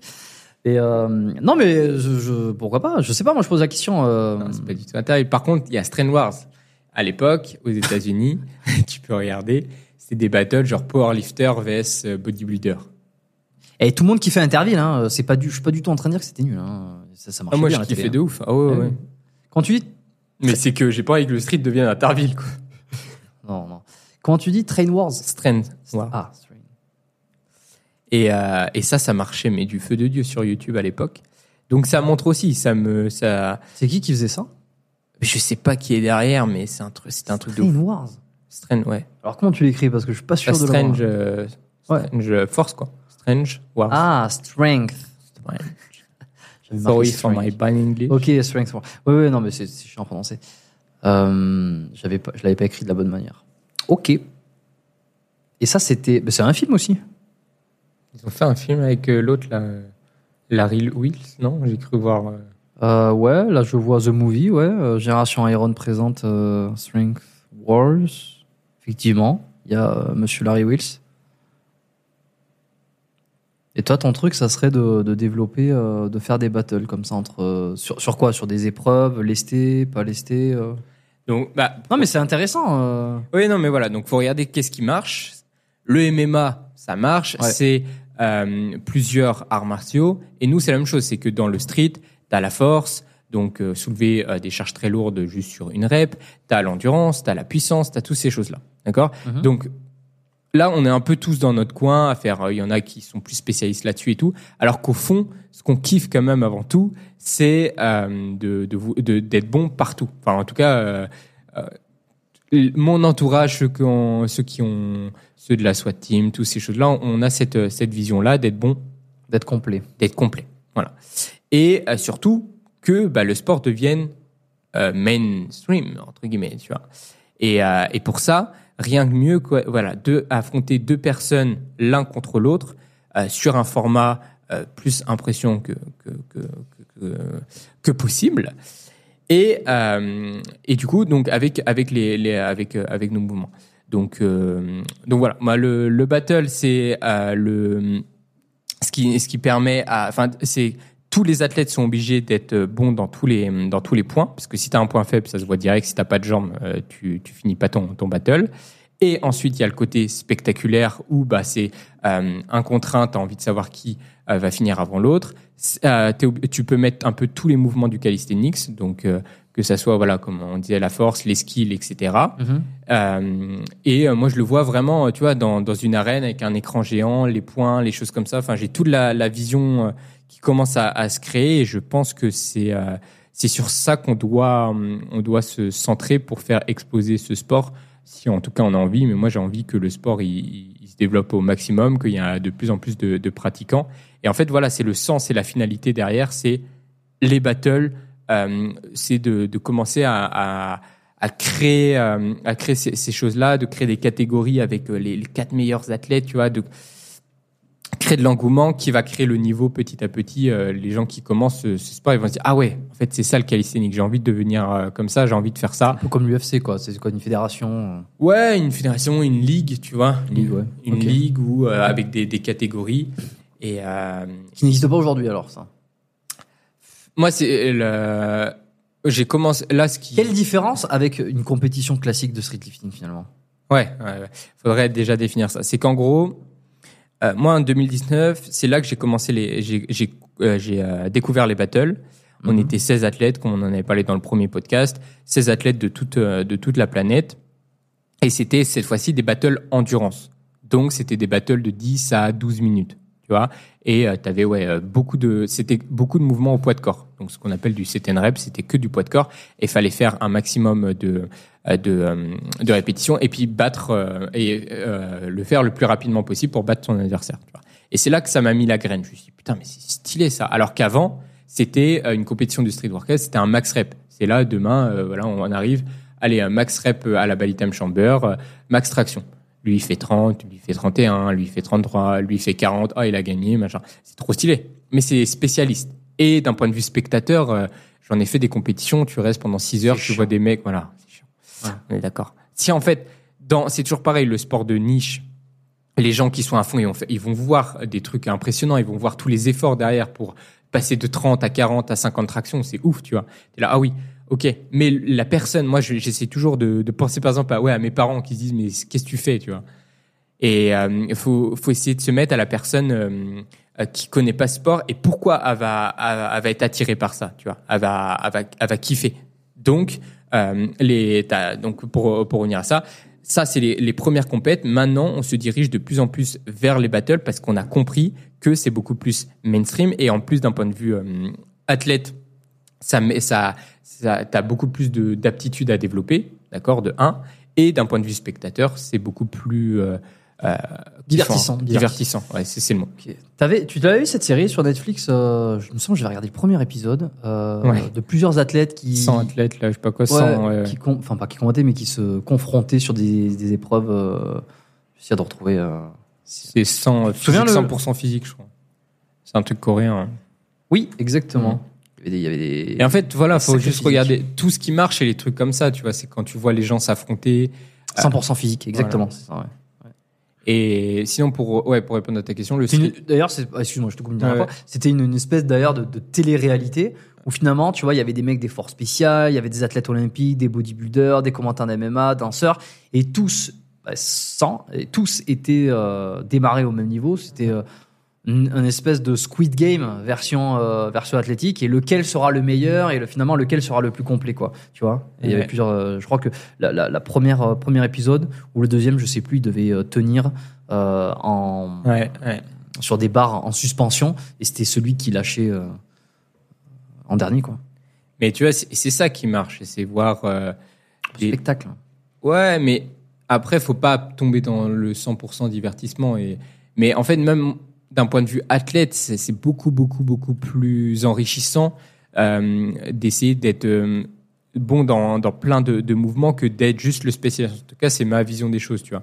D'être juste le spécialiste sur un mouvement, ça va deux minutes, mais euh, tu vois, dans la vie de tous les jours, on en parlait, c'est ce qu'on a envie, c'est quand même d'être bon dans plein de domaines. Tu vois, et là, ça rejoint ça. C'est le mec, il a fait aucune impasse, il a fait, il a travaillé toutes ses qualités, tous ses, tous ses exercices. Et là, on va voir est-ce qu'il est, il est capable de euh, gagner ce battle contre l'autre qui a fait aussi ce, ce travail-là. Et après, d'un point de vue programmation, c'est hyper hyper riche. Tu vois, tu vas faire pourquoi c'est, euh, on va mettre plus, pourquoi travailler cet exercice plutôt qu'un autre et tout. C'est hyper hyper enrichissant. Donc en fait, ça résume, en fait, ça euh, remplit tous les, les stades quoi. Ça remplit le côté divertissant, ça remplit le côté programmation où ça va être euh, euh, les, les athlètes ils vont ils vont ils vont devoir euh, limiter leurs leurs points faibles, ils vont devoir tout travailler et euh, voilà ça peut être ça peut que que exploser ce truc là, mais il faut que euh, on se on se réunit tous toute la communauté street, faut qu'on soit tous derrière ce ce concept là et c'est que comme ça où ça va prendre. Faut si ouais. Parce que tu vois, le street lifting, pour revenir à ça, street lifting, c'est juste, c'est comme le powerlifting en ce moment. C'est juste des 1 RM, Mhm. tu vois. Mais je, non, t'as jamais regardé de live de powerlifting Non, non. Tu vois. de live non. Encore moins de, Non, mais en gros, ce qui se passe, oui, mais de tu live sais, ils non. sont, ils sont 10 ou 12 athlètes par catégorie. Mais souvent, on sait qu'il y a que 4-5 qui vont, qui font la course au podium. Et moi, j'ai envie de regarder ces, enfin, je regarde que ces 4-5 personnes. Pourquoi? Parce que je sais que c'est eux qui vont peut-être gagner. Et en plus, souvent, c'est des mecs qui ont créé du storytelling derrière, tu vois, qui ont des chaînes YouTube, qui ont des chaînes Instagram. Mhm. Donc c'est pour ça que je regarde, tu vois. C'est ça qui me donne envie. Mais pourquoi? Euh, pas faire en sorte qu'ils s'affrontent directement en un contre un Tu vois, ça, ça limite. euh, Comme un tournoi quoi. Ouais, voilà, ça limite toute la friction. C'est, on a envie de voir ces deux meilleurs, bah, mais, bah, on va les, on va, on va les faire s'affronter ces deux meilleurs là, tu vois, plutôt que euh, se taper toute une, une compétition. Mais après, il faut que ça soit avec. euh, Mais alors moi j'ai Ouais. un, tout petit souci avec ça. Oh non, c'est pas un souci, c'est une, une petite objection. Tu vois, Euh, le MMA, tant que les mecs se sont pas affrontés, tu peux pas savoir qui c'est qui va gagner. C'est-à-dire que t'as beau en voir un taper dans le sac, l'autre taper dans l'autre sac, l'autre s'entraîner faire un sparring avec un un, un, CO- un coéquipier, faire faire taper dans des gants, autant taper dans des dans des paos ou quoi que ce soit. L'autre aussi.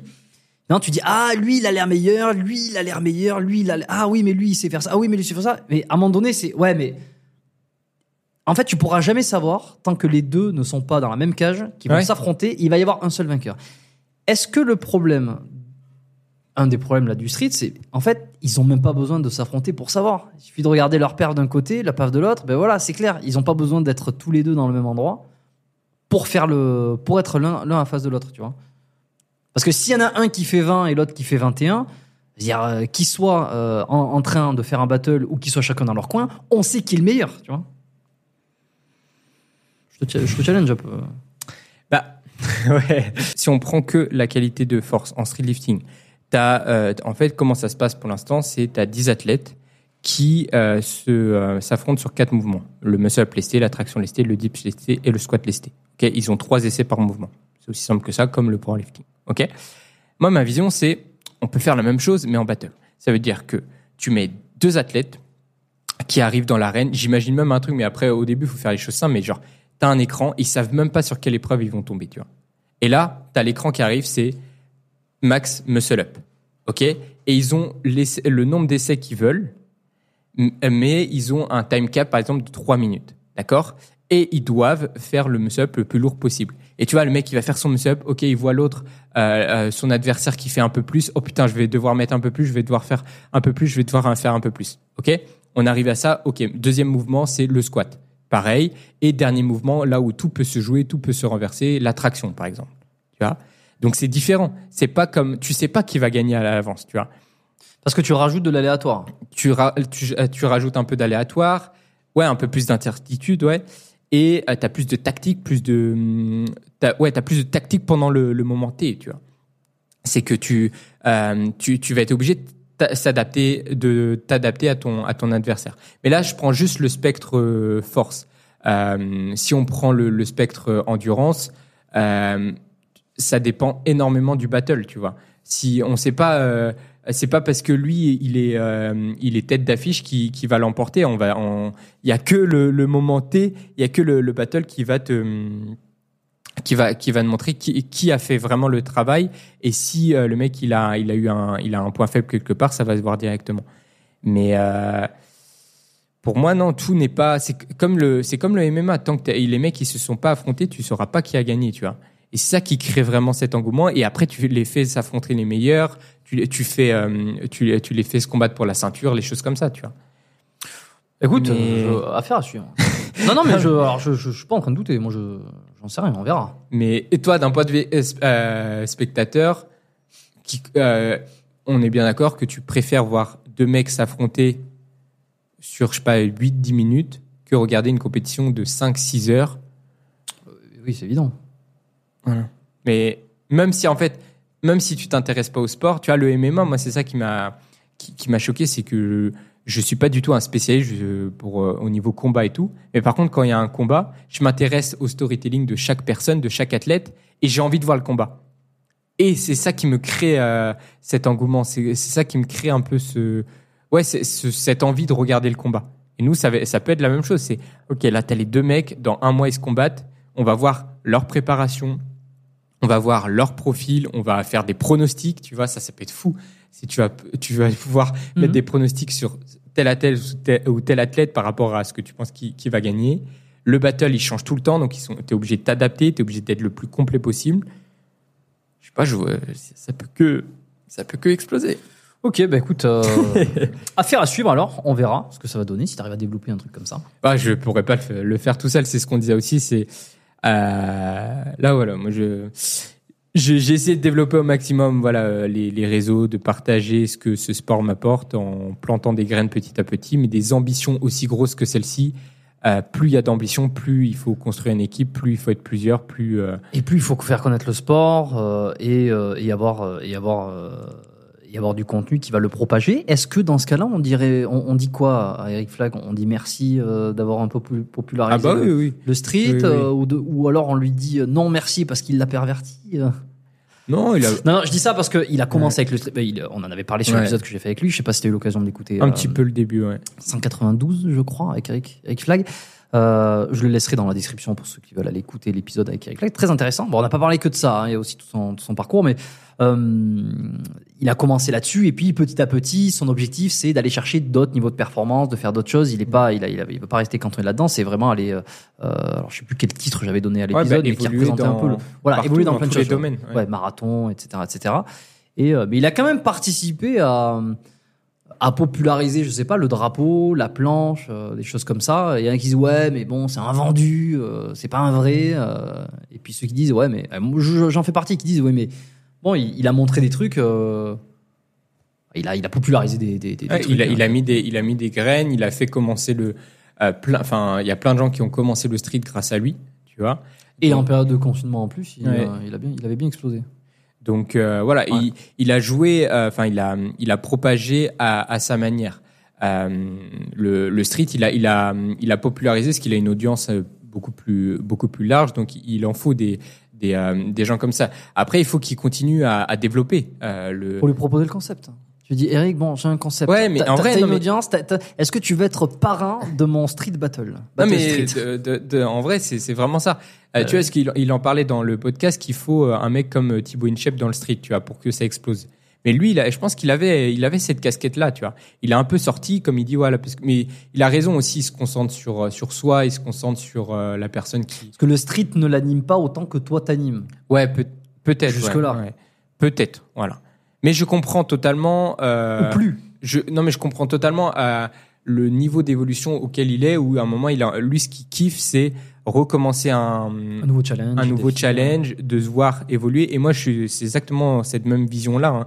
Euh, comme tu vois, j'ai commencé des handstand push-up, je suis trop une merde, mais je me vois progresser. C'est ça qui m'anime. J'ai pas envie d'être le mec spécialiste, mais Mais toujours dans la même discipline. Voilà, mais mais on- toi, le marathon te, te, te fait pas kiffer. ah si, un jour, si si, Ah oui si si, marathon, Ironman, toutes suite. ces choses-là, mais pas tout de suite. Et je pense que avant, on peut euh, rendre le street beaucoup plus large et euh, faire en sorte que tu te lasses pas pendant 20, 30 ans, tu vois. Et c'est ça. Et c'est peut-être ça euh, là où il, ça, l'a saoulé, c'est que bah il a atteint un certain niveau et puis lui, ce qu'il kiffe vraiment, c'est de recommencer à zéro sur un truc. Et à un moment, il s'est dit bon, là, j'ai fait peut-être un peu tout le tour des, figures. Allons voir du côté du marathon, allez voir de, de l'autre côté. Mais justement, créons dans notre sport, créons euh, le, le euh, faisons en sorte que c'est hyper complet et que euh, ouais, tu es obligé d'avoir 20, 30 ans d'expérience pour être au, au top de ce sport-là, tu vois. Et pas besoin de, de recommencer à zéro une autre, un autre truc, tu vois. Le marathon, c'est bien, mais c'est c'est vraiment c'est autre chose, tu vois. C'est autre chose. Donc euh, et je suis parti. N'abandonnez pas. le message c'est n'abandonnez pas le street. Restez. Il y a Ouais, plein de choses à faire ouais, encore. ouais. Non, mais vraiment, parce que sinon, euh, le street, t'as un énorme, énorme potentiel, mais personne n'a jamais réussi à, à, le, à le développer euh, de. de... D'une façon, à ce que ça rapporte des millions. Ouais, ouais, bah non, mais en vrai, ouais, peut-être, ouais, que ça rapporte, que ça soit. Plus, bah, plus il y a de l'argent dedans, plus ça veut dire que le sport il est, il est populaire, que y a la valeur ajoutée elle est de plus en plus importante. Donc, euh, je pense qu'il y a, mais on est un peu tous. En fait, le gros problème aussi dans le street, c'est qu'on est tous dispersés. On est, tout le monde veut faire son truc, et on n'a jamais réussi trop à tous se serrer les coudes. Il y a eu des tentatives, hein, il y a eu des tentatives. où- bah, la Fédé qui a construit un truc, mais c'est pas la fédération française. Ils font leur truc, c'est fédération nationale. Ils sont très dans, très- je sais pas, c'est plus. euh, c'est moins pareil, moins des mecs de terrain qui ont envie, ils tirent, ils vont tirer cette couverture. Il y a lui qui va tirer cette couverture, machin. Qui, qui ont tous, ils ont tous des hum, des phi- philosophies un peu, des conceptions différentes. Mais attends, mais on, venez, on se rassemble tous parce que là, on est juste, un- on est rien quoi. Le street, on est rien du tout par rapport. euh, La force athlétique. bah, la euh, force athlétique qui a bien bien pris, l'altéro, euh, le crossfit, on est on est minuscule parce que on n'est pas on on n'est pas soudé le powerlifting. Pourquoi il commence à grossir autant? Parce qu'ils sont tous les uns avec des autres. La fédé travaille avec les meilleurs athlètes. Pam pam pam, ça monte, tu vois. Et là, chacun essaye de créer des projets par-ci par-là, mais il n'y a aucune euh, connexion, j'ai l'impression entre tout et ça si on n'a pas, ça grossira jamais, tu vois. Donc, euh, et par contre, des mecs comme Eric, ils peuvent rassembler quand même pas mal de choses. Ça... T'as pas écouté l'épisode jusqu'au bout? Tu t'es arrêté Non, non, non, j'ai- Pourquoi? Ça t'a saoulé?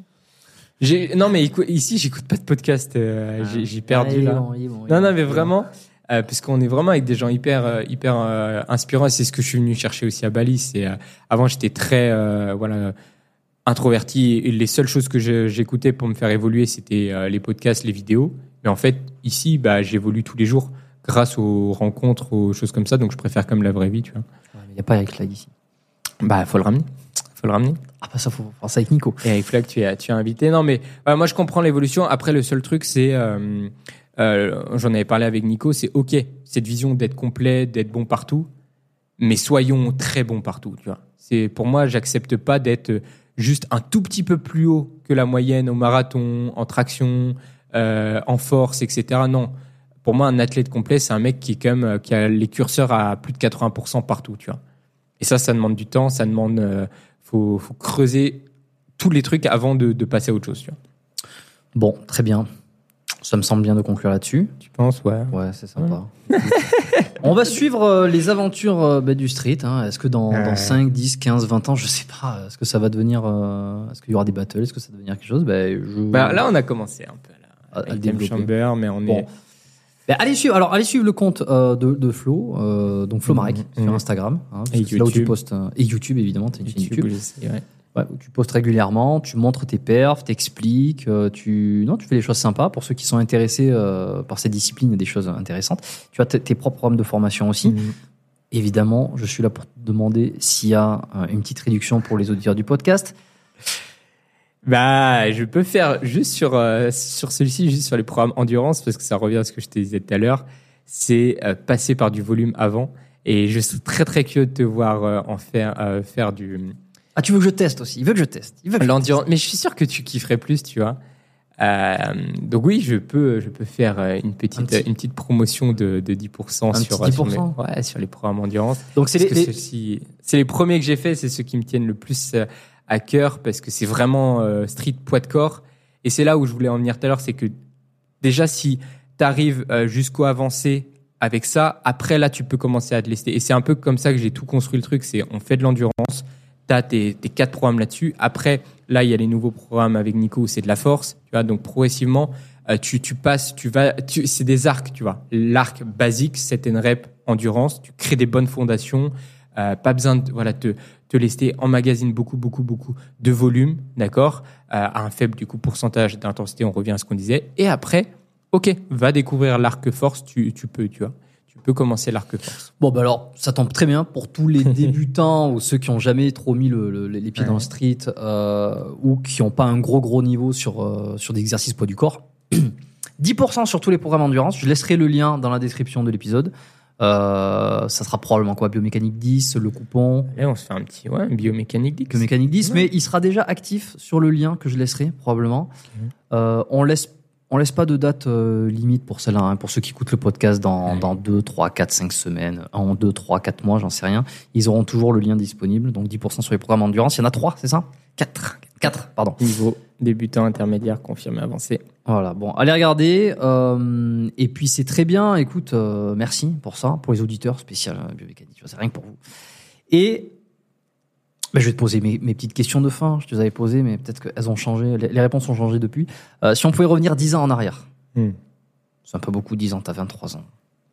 3 ans en arrière. Trois ans. 3 ans en arrière, ouais. avec un peu Trois plus ans, de c'est à l'époque du podcast. Bah, juste après le podcast, tiens. Euh, c'est quoi le meilleur conseil que tu aurais besoin d'entendre? Euh, Mais là, au moment T, là, c'est là, au moment de ce podcast, j'ai envie de dire, Oui. arrête d'être, euh, de vouloir euh, d'être aussi trop, trop, trop, trop, trop euh, perfectionniste. Et ces choses-là, genre, euh, c'est, un bon, mais ça peut, te- ça peut, freiner un peu ça peut freiner. Et là, ce qui me vient directement, c'est entoure-toi des bonnes personnes. Parce que là, j'ai jamais été aussi heureux depuis que, que je suis ici que j'ai pris ma valise, que je savais que hum, il y avait des choses qui m'attendaient ici à Bali, tu vois. Mais il faut vraiment se créer ces opportunités-là parce que ouais, j'ai jamais été aussi heureux depuis que je suis là parce que je, enfin, je suis entouré avec des personnes, des personnes qui me comprennent, qui ont des ambitions, qui ont envie d'évoluer tout le temps. Et moi, je trouve que je suis quand même très émotionnel. Je pense que ça se voit et, et c'est, j'ai besoin de cette énergie-là pour avancer au quotidien. Donc, euh, qu'est-ce que je, je dirais C'est euh, écoute-toi et si tu penses que c'est là qu'il faut que, aller, vas-y, mets toutes les travaille pour pour pouvoir t'offrir la liberté d'y, aller parce qu'il va se passer des choses encore plus folles. Donc tous ceux qui hésitent, je sais pas, à partir euh, quelque part ou qui ont des, des rêves ou quoi, bah, vas-y, foncez et vous, il y aura que des bonnes choses qui vont se passer, je pense que tu puis généralement, généralement, tu, tu risques. Bon, je rajoute ma petite patte. Ouais. Tu risques pas grand chose. on a tendance à surestimer euh, les risques ou les impacts négatifs ou les conséquences négatives que ça va avoir, euh, et, et, hum, et sous-estimer euh, l'impact positif. On se dit, mais attends, je risque de perdre ça. Ça peut, il peut y avoir ça, il peut y avoir ça, il peut y avoir ça. On surestime. En réalité, quand tu fais, quand tu prends le risque, il est pas si énorme que ça. Non, non, non. Voilà, c'est juste, euh, non, non, ouais, ouais. Bon, un modèle, un mentor, depuis ces, depuis ces deux dernières années, une figure. J'ai de moins en moins de, de mentors ou quoi. Avant, j'étais beaucoup inspiré. Je crois que j'avais dû donner les noms Kevin Mayer, Vincent Luis et euh, euh, comment il s'appelle? Willy George. Parce que en fait, c'est des athlètes moi qui, qui m'inspirent parce qu'ils sont très très complets et en fait, je sais les sacrifices que ça demande pour être complet en fait. Et c'est ça qu'on voit pas euh, souvent. C'est je trouve que c'est assez euh, c'est assez difficile de de de, s'élever au-dessus de la masse quand ton but c'est d'être complet parce qu'on on se rappelle que des spécialistes de ah mais lui parce que on l'identifie ah ouais mais lui c'est le mec trop trop fort en traction c'est le mec trop trop fort euh, en course etc mais quand tu dis euh, bah, c'est quoi ton c'est quoi ton niveau bah moi mon but c'est juste d'être bon euh, partout et d'augmenter tout ça tu vois et donc euh, c'est ces gens là qui m'inspirent parce que je sais le sacrifice que que, que ça que ça demande mais voilà après sinon le j'ai plus trop de, de mentors j'essaye de m'inspirer surtout, c'est ce que je dis toujours, de ceux qui sont autour de moi. Ça, c'est le plus important. C'est plutôt que s'inspirer trop de trucs virtuels qu'on sait, on connaît pas toute leur, toute leur vie. Mhm. Et souvent, ils vont montrer que le positif. Ça peut te- t'apporter des fois plus de mal que de bien. Et on s'en fout du niveau de, de la personne. Tant qu'on on voit qu'elle essaye d'évoluer tous les jours, qu'elle essaye de, de, euh, ouais, de, d'évoluer, qu'elle met les efforts pour, ça, ça m'inspire.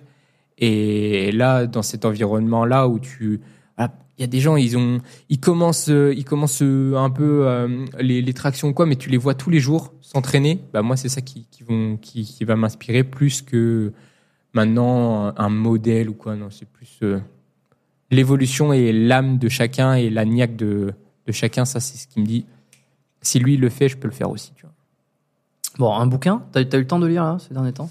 J'ai commencé à euh, sur mon iPad parce que ça me manquait. Je voulais retrouver un peu le contrôle et un peu la routine de la lecture. Je trouve que ça m'apaise et ça me fait réfléchir à d'autres choses que juste. euh, C'est bien beau de, de parler de, de sport, mais il n'y a pas que ça dans, dans la vie. On- je pense qu'on l'a on l'a vu. C'est une porte d'entrée, mais pour aller vers d'autres choses. Et j'avais commencé un peu le, euh, le livre sur euh, Montessori, là, sur euh, l'éducation. Tu vois pas, tu sais, la, les, cette histoire. le système éducatif de Montessori. Je sais pas, ça m'a- ça m'a- je voulais. euh, C'est un bouquin?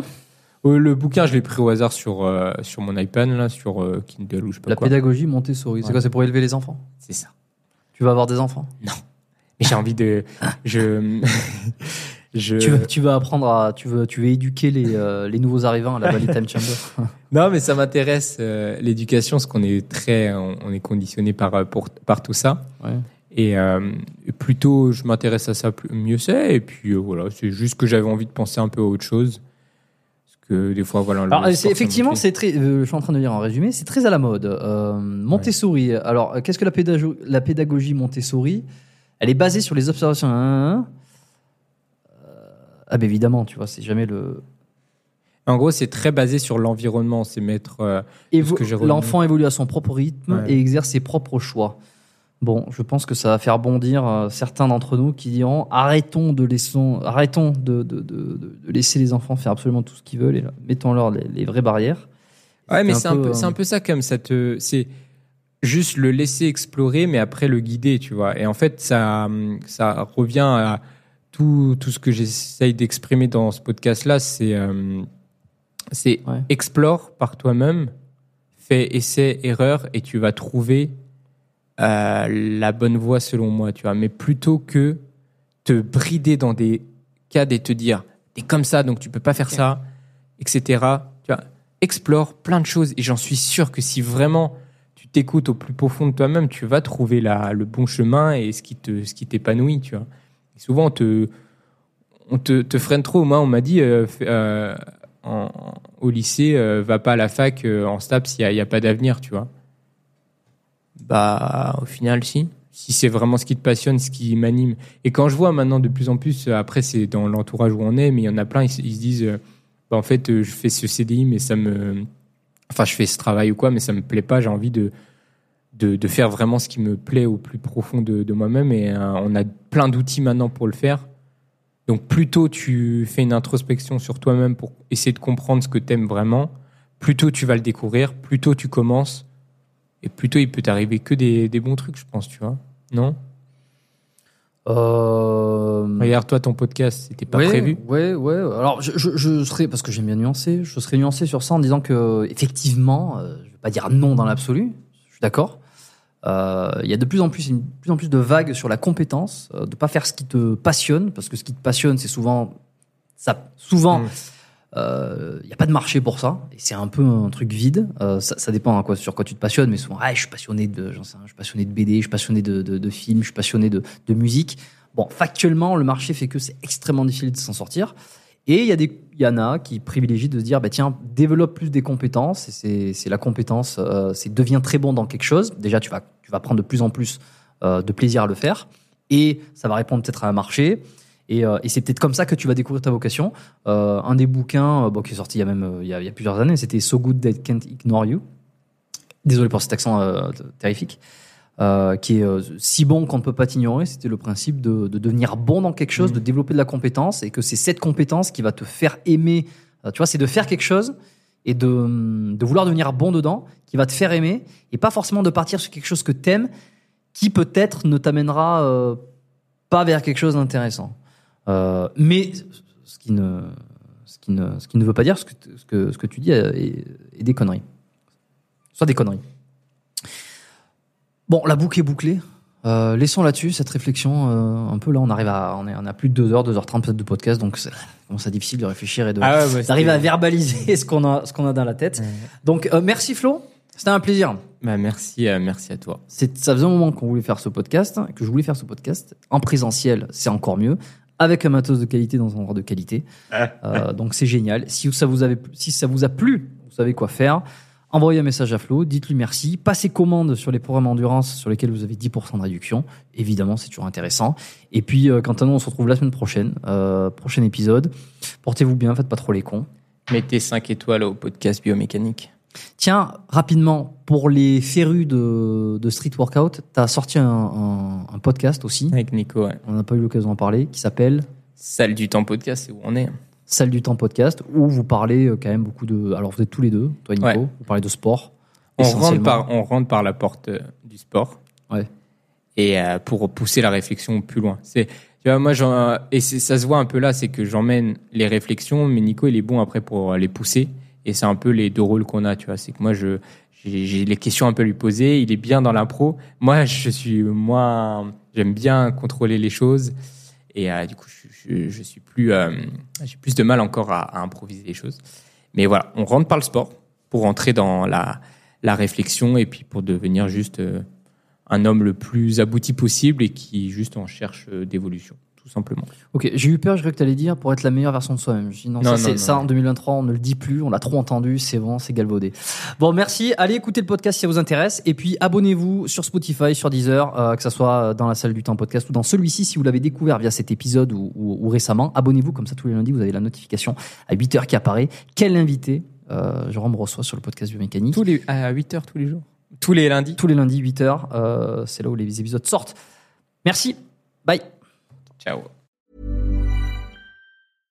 Imagine the softest sheets you've ever felt. Now imagine them getting even softer over time. That's what you'll feel with Bowl and Branch's organic cotton sheets. In a recent customer survey, 96% replied that Bowl and Branch sheets get softer with every wash. Start getting your best night's sleep in these sheets that get softer and softer for years to come. Try their sheets with a 30-night guarantee. Plus, get 15% off your first order at bowlandbranch.com. Code BUTTERY. Exclusions apply. See site for details.